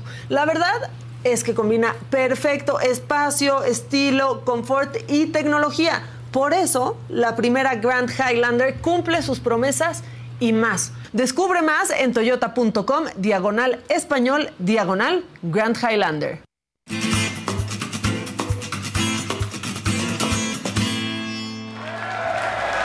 Mira nomás. Mira Mira, Yo quiero una de esas, mamaquita. Está increíble la Highlander. La Véanla, verdad. chéquenla. Este, cabe toda Sí. la familia, vas como, vas así como en la sala de tu casa. ¿Pierna Bien a extendida? Pierna extendida. extendida. Necesitas una pantalla, la tienes enfrente Claro, de ti. todo para que no se aburren los chamacos. Para que no ¿Caben los perritos? chamacos. ¿Caben Sí. los perritos? ¿Cuántos ¿Caben quieres? los perritos? ¿Diez? Caben. Yo ¿Diez tengo perritos siete, caben? ¿Tú caben. tienes siete Caben. perros? Sí. Yo tengo cuatro. Como Blancanieves, ¿Tú pero con perritos. Sí. Yo ahorita tengo siete en mi, no, ocho en mi casa. Ah, entonces, ¿y todos caben en el...? O seis, seis, tengo Bueno, seis pues está muy bien. Adela, no me sorprende que la gente de Los Ángeles te pregunte del traje. Pero a mí el fin de semana me preguntaron del traje. ¿qué onda con el A mí también O sea, me preguntaron del traje. ¿Yo qué? Todo el mundo con Ha sido una locura. traje. No, Sí. o sea, sensación. el traje azul de Adela, ¿qué marca Pero es? gustó, no Pero gustó. aparte lo ven ¿qué ahí, porque es un fenómeno. ¿eh? Pues no sé, porque seguramente les llama mucho la atención que Adidas haga ese tipo de prenda. Entonces tú traías el negro el otro día. el azul el marino. Pero el ¿sí? azul marino, pues jala muchísimo azul. la atención. Sí. Sí. la gente sí lo recuerda. Pero les gusta, no les Sí, gusta. sí, les gusta, les para llama bien o para mal, porque unos dicen, eh, son pants. No, no, no, No, espérate. espérense, Por favor. tantito. Así que, señores de Adidas, el patrocinio de la señora, Pues por es favor. que Oye. señores Adidas, de Gucci. claro. Sí, sí, señores de Gucci, a mí no me hacen ni de- un descuento. En Farfetch ni, ni eso mandan. Ni me, no. ¿No? me da- mandan Oye, ni un Farfetch, regalito. en serio, Farfetch sí nos debería de dar una tarjeta especial. Hasta a mí. O sea, ¿Tú sí. también? Sí. La Que neta. caemos siempre en sus trampas de 15% menos, Ah, también 30% caigo, sí. menos. Ajá. Caemos. Oye, ¿les puedes por favor decir a los de Gucci que me Oigan, manden un favor. regalito o algo? Una cositita, mínimo. ¿no? Algo ¿Qué les le- pasa? De- vi- son virales. Son ajá, virales. se viralizan. Salma, sí. Salma, por favor. Exacto, Salma. Ahora que venga la Salma. Exacto. Pues fíjense que acaba de pasar la Semana de la Moda precisamente en eso pues estuvieron pasando varias cosas que creo que son muy interesantes. Entonces, mira, a ver si me sueltan la primera. Eh, pues volvió Valenciaga y resulta que eso que están viendo ahí es mi madrina, Diane Pernet, que ahora modeló en la pasarela. Entonces ahí salió Day- Diane este, con esta, eh, pues qué será, como gabardina, abrigo y demás, este, que casi le llega a los pies hecho en piel. Y además también modeló a Amanda Lepor, que ella viene así como del mundo de los ochentas, el clásico mundo de, este, de los kids que hacían las fiestas y todas estas cosas. Entonces era pletórico de celebridades y fue un evento muy interesante desde el punto de vista cultural. Pero no solo eso, miren aquí en la siguiente, hay un diseñador que creo que es súper interesante que es Willy Chavarría. Entonces aquí lo que nosotros hicimos es que le estuvo presentando a estas personas que tienen la ropa interior llena de hoyos. Señora, dele un codazo a su esposo, así de viejo, por fin estás en tendencia. ¿Cómo puro calzón roto. ¿No? Y con el eh, peinado del perrito temerario, o casi casi que de peso pluma. Pero bueno, esto básicamente lo ¿Y que por hacemos. qué decían que, perdón que la interrupción, ¿Qué? que No, si dime. Peso Pluma era hijo de quién? Están diciendo De que de Salinas de. Gortari y de Adela Ah, Noriega. De Adela Noriega. Están diciendo- Por idiotas. No, ¿Cómo va a no, Porque ser? tienen que encontrar algo. Sí, pero no. Por, por vistas. ¿Por qué lo están diciendo por Sí, no, no, vistas? no. También hay en el TikTok una extraña leyenda urbana de que Laura León es la madrastra de Hailey Berry porque se casó con Alec Baldwin. Pero todo, o sea, todo, todo la- todas son cosas que la gente inventa. Son cosas que la Ah, gente ok. inventa. Bueno, pues les decía este cuate Calzón Willy. Chavarría. De hecho, una cosa que hacemos es que siempre explicamos de una manera jocosa cuál es la influencia de dónde está saliendo la colección. Y particularmente en esto, la siguiente, por favor.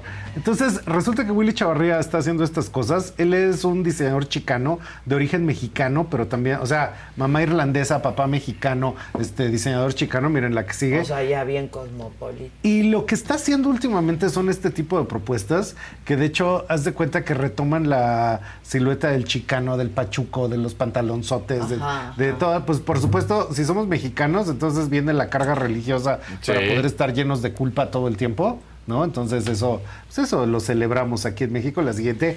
Y entonces todas estas cosas que estés viendo es lo que él vende, pero ¿qué crees que hace Willy Chavarría así de lunes a viernes? Vicepresidente de diseño de Calvin Klein. No. O sea, él está al frente de Calvin Klein. Uy, ese traje está padre. O sea, todo lo que de repente estamos viendo una marca tan elegante, conservadora, Sí. wasp, Sí. etcétera, pues lo hace este mexicano, Ah, este México norteamericano. Entonces es un señor como de 55 años y esto que estás viendo pues propone mucho. Siguiente, pues precisamente por eso de que viene de esta influencia de los mexicanos en Estados Unidos y todo lo que proponen.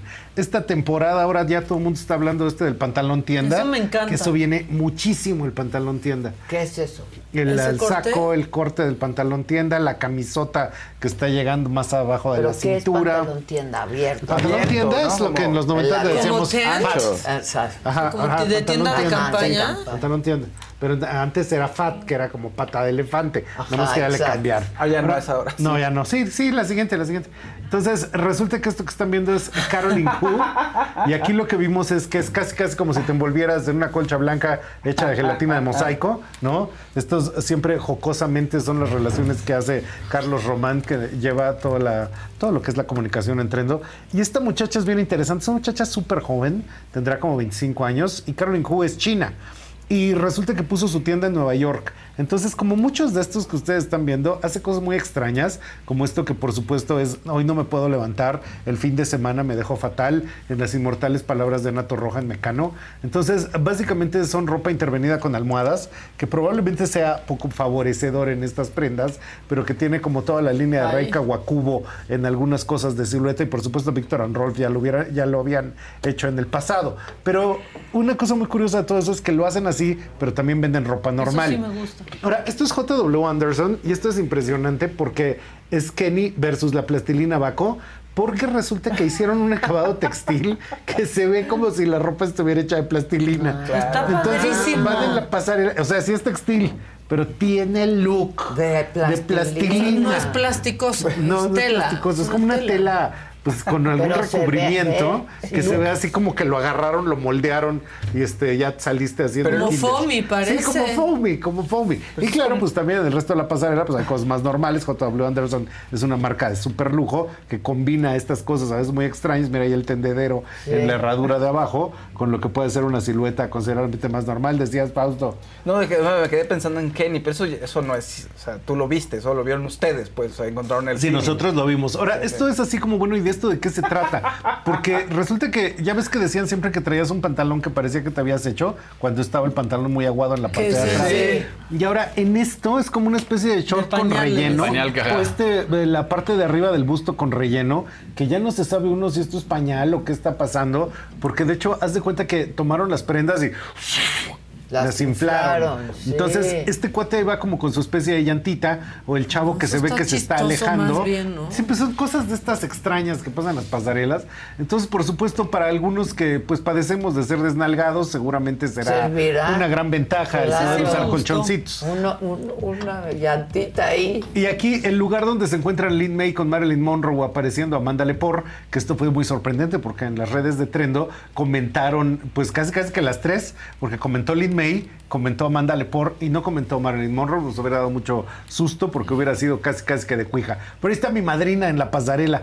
Entonces ahí va Diane Pernet con esta gabardina de piel que Está a ti Adela la te hacen falta tres de esas, mira nomás, Sí. qué corte, qué silueta. Y una cosa que dijo este Demna es que esta pasarela la hizo porque un día se fue a San Tropez con su pareja y que unas personas muy ricas empezaron así a verlos así como, ¿y por qué dejan entrar estos raros? ¿Y estos qué onda? Que se hagan para allá. Y pues resulta que esto que es la silueta valenciaga del siglo XXI, pues resulta ser, eso es muy curioso, aquí en México pues lo utilizará el, este, gente de gran poder adquisitivo, esos zapatos nuevos, Maca, eso es lo nuevo que trae de zapato, me fascina Ese ese es zapato. ¿de quién son? Valenciaga, es lo nuevo. Bueno, están, es que no, no Es que- ya pueden ser los que ya están. No, todavía no están, Pero son, muy parecidos. Sí, pero estos están mucho más toscos y mucho están más, más toscos extendidos. y la punta está para Ajá, arriba. me gusta Los mucho. últimos tracks se Yo, yo, yo chedo de esos cuatro. Entonces, lo que es muy curioso es que es ropa realmente de vanguardia. Entonces, pues ahí está innovando bastante. Eh, la marca Blue Marine hizo esto. Amo Blue Marine. Ah, yo también amo Blue Amo Marine, ¿eh? me encanta. Hizo esto que casi casi es la pasarela de Victoria's Secret, pero encarnada en el no te tocaba, carnal. Entonces, todos son angelitos pletóricos de alitas. Y particularmente una cosa, no sé si ustedes ya lo vieron. ¿Ya vieron el documental de Victoria's Secret o la película de Victoria's No. Secret? No, la que ahorita está no. en Amazon y que básicamente sustituye a pues todo lo que hacía antes Victoria's Secret y que me los cancelaban mucho. Es básicamente una oda a la inclusión, pero llega un momento en que ya no entiendes nada de lo que está pasando. Se vuelve muy extraño. O sea, literal empieza a haber performances, gente de dos cabezas. Este, o sea, es así de, oigan, sí está muy mal lo de antes, pero lo nuevo no le entendemos. Y esto es lo que está sacando Blue Marine en pasarela. Entonces, como muy bien dijo Adela, por eso le encanta, la silueta de pantalones, la silueta de blusa, las texturas, pues son Ay, verdaderamente son puras sorprendentes. mariposas, ¿verdad? Sí, pero es el no estampado, es el estampado de textil. Digo, malo que fueran de a de veras, pero pues Uy, nomás están cállate, qué ansiedad. No, no, así, así no se podría. No. Y algo que pues estamos viendo en todas estas propuestas es que ahora sí, ahí viene el reseteo, porque pues estamos viendo que las siluetas vienen muy diferentes a lo que era el siglo XX. Entonces sí está jugando con los volúmenes, está jugando con los materiales y también está jugando profundamente con muchos de estos muchachos. O sea, por ejemplo, la muchacha que venía de China, o este J.W. Anderson, etcétera, pues son muy jóvenes y tienen mucha propuesta, han sido premio LMBH, etcétera. Y pues es que está cambiando el panorama de quiénes eran los diseñadores de antes y quiénes son los diseñadores de ahora. JW Anderson me está gustando. A mí J.W. Anderson me padre. gusta mucho también. A mí también. Ajá, Sí. mucho.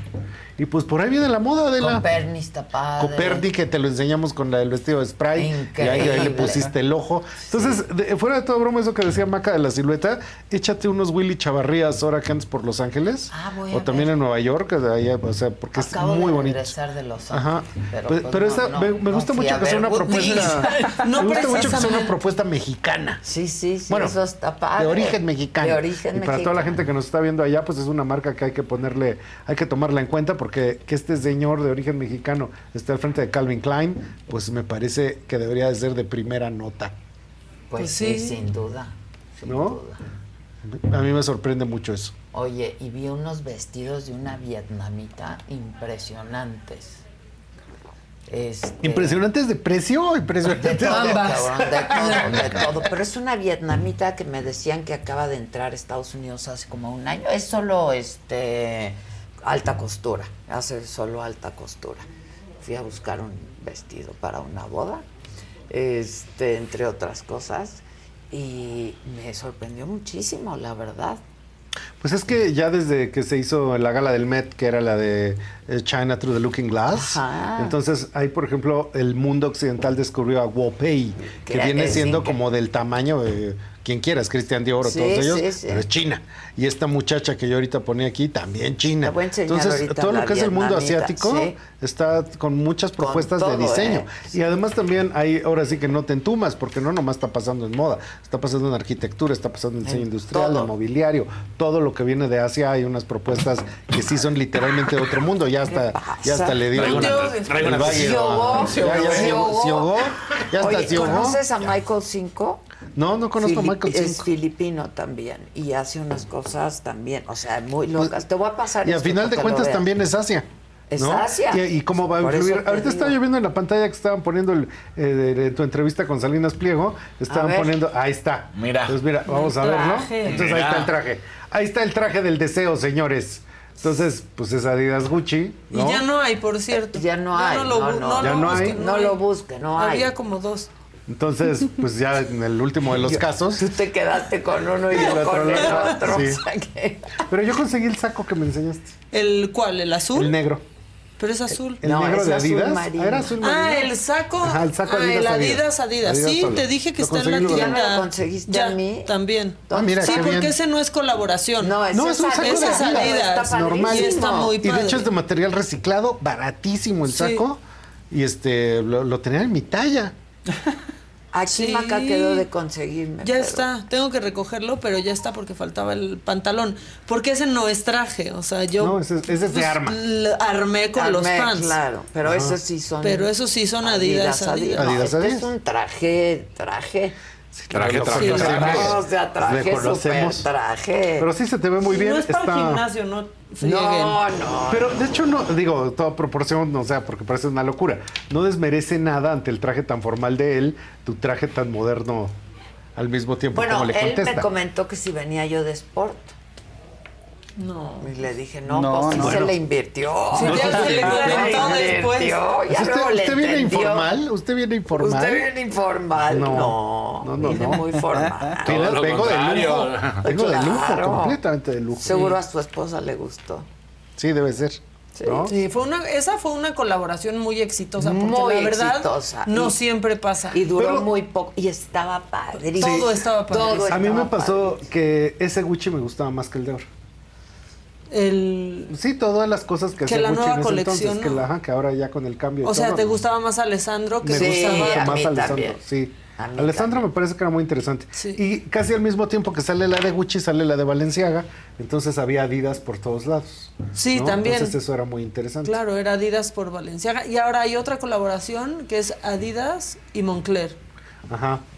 Sí. Que esa no se va a usar Moncler tanto. es muy difícil de es que entenderse. Moncler Sí. Es de- es- son chamarras para- de estas hinchadas, ajá, o sea, llenas de pluma. Que aquí vas a pues, usar una vez al año. frío, para la sí. nieve, para Pero hay tenis que igual se ven calurosos, ¿no? Pero están padres. Y eso no sé si a ustedes les ha pasado, me parece muy interesante. Este, me tengo que fijar en qué época estoy comprando ropa, porque a veces he comprado ropa, pues en Farfetch, o en Sense o todas esas, y llega y no la puedo usar de lo caliente que es. Y yo me la paso comprando ropa también Y yo como siempre para tengo otoño calor. invierno. Ajá. Yo también, es que encanta, a mí me la, siempre tengo más. calor. la No. ropa de Los primavera trapos y nomás. toda floreada y así, yo no, no. Oye, ¿y la entrevista con Salinas Pliego dónde está? Todavía no. Sale Es que todavía no 24. sale. Aquí en la no computadora de sale, los sí. editores. Hay que sí, es que hay yo, que y yo decía. ¿dónde está? La estoy buscando, no, No, la no, encuentro. todavía no se Todavía no, todavía no. Estamos en NASA. No, pues debe Mañana ser. ve la de Jaime Maussan. ¡Ay, qué bonito! Estuvo muy qué bonita extravagante. esa entrevista, Digo que qué extravagante porque es muy interesante hablar con él. Look around. You can find cars like these on AutoTrader. New cars, used cars, electric cars, maybe even flying cars. Okay, no flying cars, but as soon as they get invented, they'll be on Auto Trader. Just you wait. Auto Trader. Whether you're a morning person or a bedtime procrastinator, everyone deserves a mattress that works for their style. And you'll find the best mattress for you at Ashley. The new Temper Adapt collection at Ashley brings you one of a kind body conforming technology, making every sleep tailored to be your best. The collection also features cool to the touch covers and motion absorption to help minimize sleep disruptions from partners, pets, or kids. Shop the all new Temper Adapt collection at Ashley in store or online at ashley.com. Ashley, for the love of home. y todas las cosas que él dice, Sí, etcétera. Es muy sí, interesante. sí, sí, ¿no? estuvo muy div- Yo me divertí muchísimo. Yo seguramente la me van a cancelar. ¿Por qué? Este, ahorita me, me van a cancelar vas todo el mundo. decir? Me cae muy bien Salinas Pliego. Me divierte mucho. Me, siempre le pongo like ¿En- a todo. en redes? Sí, en su Twitter me cae muy bien. Yo creo que me cae bien él, no tanto en Twitter a veces. Eh, Yo me- lo regañé. de su Twitter. No, a mí me cae Lo muy bien. regañé en un par de cosas. Y una cosa que me sorprende mucho del siglo XXI es que los Yo dije, megamillonarios. ya no digas esas Ya no digas cosas, esas-. Los megamillonarios, como puede ser Salinas Pliego o el propio Elon Musk, resulta que en vez de que se conviertan en Lex Luthor, como el Superman, su enemigo, etcétera, son como niñas adolescentes con redes. Porque todo el tiempo, tanto Elon Musk como sí. él, Bueno. se la pasan diciendo barrabasadas en sus Musk. redes. Ajá, eh, También Elon Musk es ahí. igual. No Bueno, pero en Se ha México, frenado. Sí, la ¿verdad? verdad, en México, el único, el único millonario que hace esto es él. O sea, Sí. ya es un branding. Ajá. Sí, o sí. sea, ya no su corporativo. Él ya Mm, pues, sí, se claro. brandeó. ¿no? Pero sí. él ya le Elon hace promoción a los programas de Azteca en sus redes. O Eso sea, me da sí, mucha risa. O sea, claro, vean, el otro día estaba promocionando a los peluches. Sí. Pues claro, y tiene, síganlos. Sí, ya pues se sí. convirtió en. El tío Richie. Sí. Tío O sea, sí. el brand, ya se brand, ya es un Sí, branding. Un tipo no. de, de- Pero es el único en México. un tipo de verdad. empresario como Sí. más como audaz, ¿no? Como que rompe Muy patrones, rompe Y yo creo que es el que ¿no? tiene más muy, seguidores. muy al estilo Sí. gringo. Sí. ¿no? Sí, que son sus todo mundo sabe quién está detrás de Facebook, quién está detrás de. Amazon. Pero eso, eh, a y la- no era el Ajá, caso de no, no, no, México. No, aquí eso no se da. No, aquí el, el rico siempre es como muy privado, como que no Sí, habla, Pues que nadie lo vea, Germán Larrea, vistos. cosas así. Ajá, sí. Y en Estados Unidos no, son mal vistos. Pero eso también habla de una transición, o sea, Claro. se vuelven pers- personas públicas con voz pública. Claro. Y pues a mí me parece muy divertido. De hecho, me río mucho con él.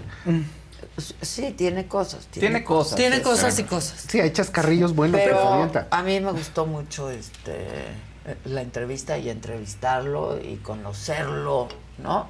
Eh, habíamos coincidido en algún par de eventos, pero nunca habíamos cruzado más de Platicado cinco bien. palabras. ¿no? bueno, y luego ahí andas poniendo que el fichaje, pues, es- es- ¿qué onda? Ay, qué Ah, no, aquí ya había una, con la No, gente había ya. unas teorías de, De- de, repente sonó el maldito taladro, Sí. ya están en la mudanza para llevarse todo a TV Azteca. Adela ya no vino porque está cerrando el contrato. Con TV Azteca. Sí, conductora de Gran Hermano para TV Ah, Azteca. lo vi, lo vi, que sí, Sí. va a ser la conductora de Gran Yo, Hermano. yo les dije, pues revisen los medios que siguen, que les están asegurando y cosas que nunca van a pasar para que hagan una depuración. O sí. ¿No? O sí. O no. O sí.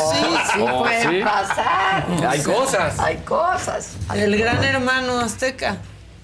Ay, Gran, oh, sí. que se llama Gran Hermano Hermano Azteca. Azteca. Sí. ¿Quién Qué es padre, el Gran Azteca. El Gran, El Gran Azteca. El Gran Azteca. Gran Gran Mira, ya hasta el nombre les di. El Gran Azteca. Estuvo buena, estuvo divertida. Ah, pues tuvo sus momentos. Sí, hay que verla, hay que verla. Hay que conocer a la gente. Claro. Muy bien. Muchas gracias, Adela. Muchas gracias. Qué Es un bueno placer. que encontraste tu saco. Por el mío no me lo han dado. Estoy muy feliz No, con pero mi ya saco. está pagado y, y resguardado. Muy bien. Está apartado. Pues gracias a Gracias. todos. Gracias, equipo. Gracias, Gracias. banda. Gracias a todos ustedes, como siempre. Eh, mañana la entrevista con Jaime Maussan a las 7 de la noche. Pero hoy, a las 7 de la noche, por este mismo canal, se te estuvo di y di. Venga. Lolita Cortés fue al ginecólogo, la revisaron y pues le dijeron que tenía ahí un tumorcito, ¿no? Un tumor maligno. Un tumor maligno. Entonces justamente ella habla de, de la importancia que es eh, tocarse, de la, de la importancia que es revisarse, estar eh, con atención médica, porque justamente el cáncer creo que es una de las, de las enfermedades que hoy en día, si son detectadas a tiempo, son curables. Esta relación que hemos últimamente visto como en el ojo del huracán entre Will Smith y Jada Pinkett. Mi querida Yada va a sacar un libro el 19 de octubre y menciona que hace nueve, siete años, siete años que Will Smith y ella ya no están juntos. ¿sí? Tienen todavía el descaro de salir así bien abrazados. Ah, creo que al final es una relación que también pues les convenía estar juntos. Claro. No, o sea- Taylor Swift se presentó con el inicio de en cartelera de The Eras Tour. Ella muy, muy guapa con un vestido azul. Ya se y nos mira, adelantó. Cobijada con la Beyoncé. Madrina de lujo. Que creo que son las dos personalidades que están llevando totalmente el medio eh, eh, musical a nivel mundial.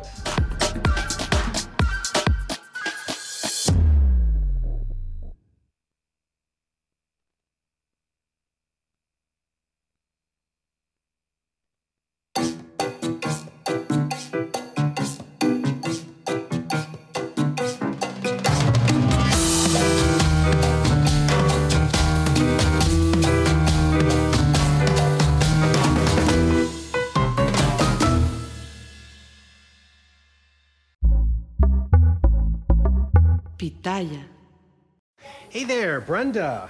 It's Carol. Exactly. So, which leg are we operating on? You mean arm?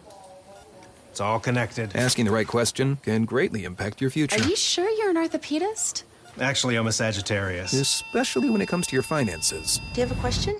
Are you a certified financial planner? Yes, I'm a CFP professional. CFP professionals are committed to acting in your best interest. That's why it's gotta be a CFP. Find your CFP professional at letsmakeaplan.org.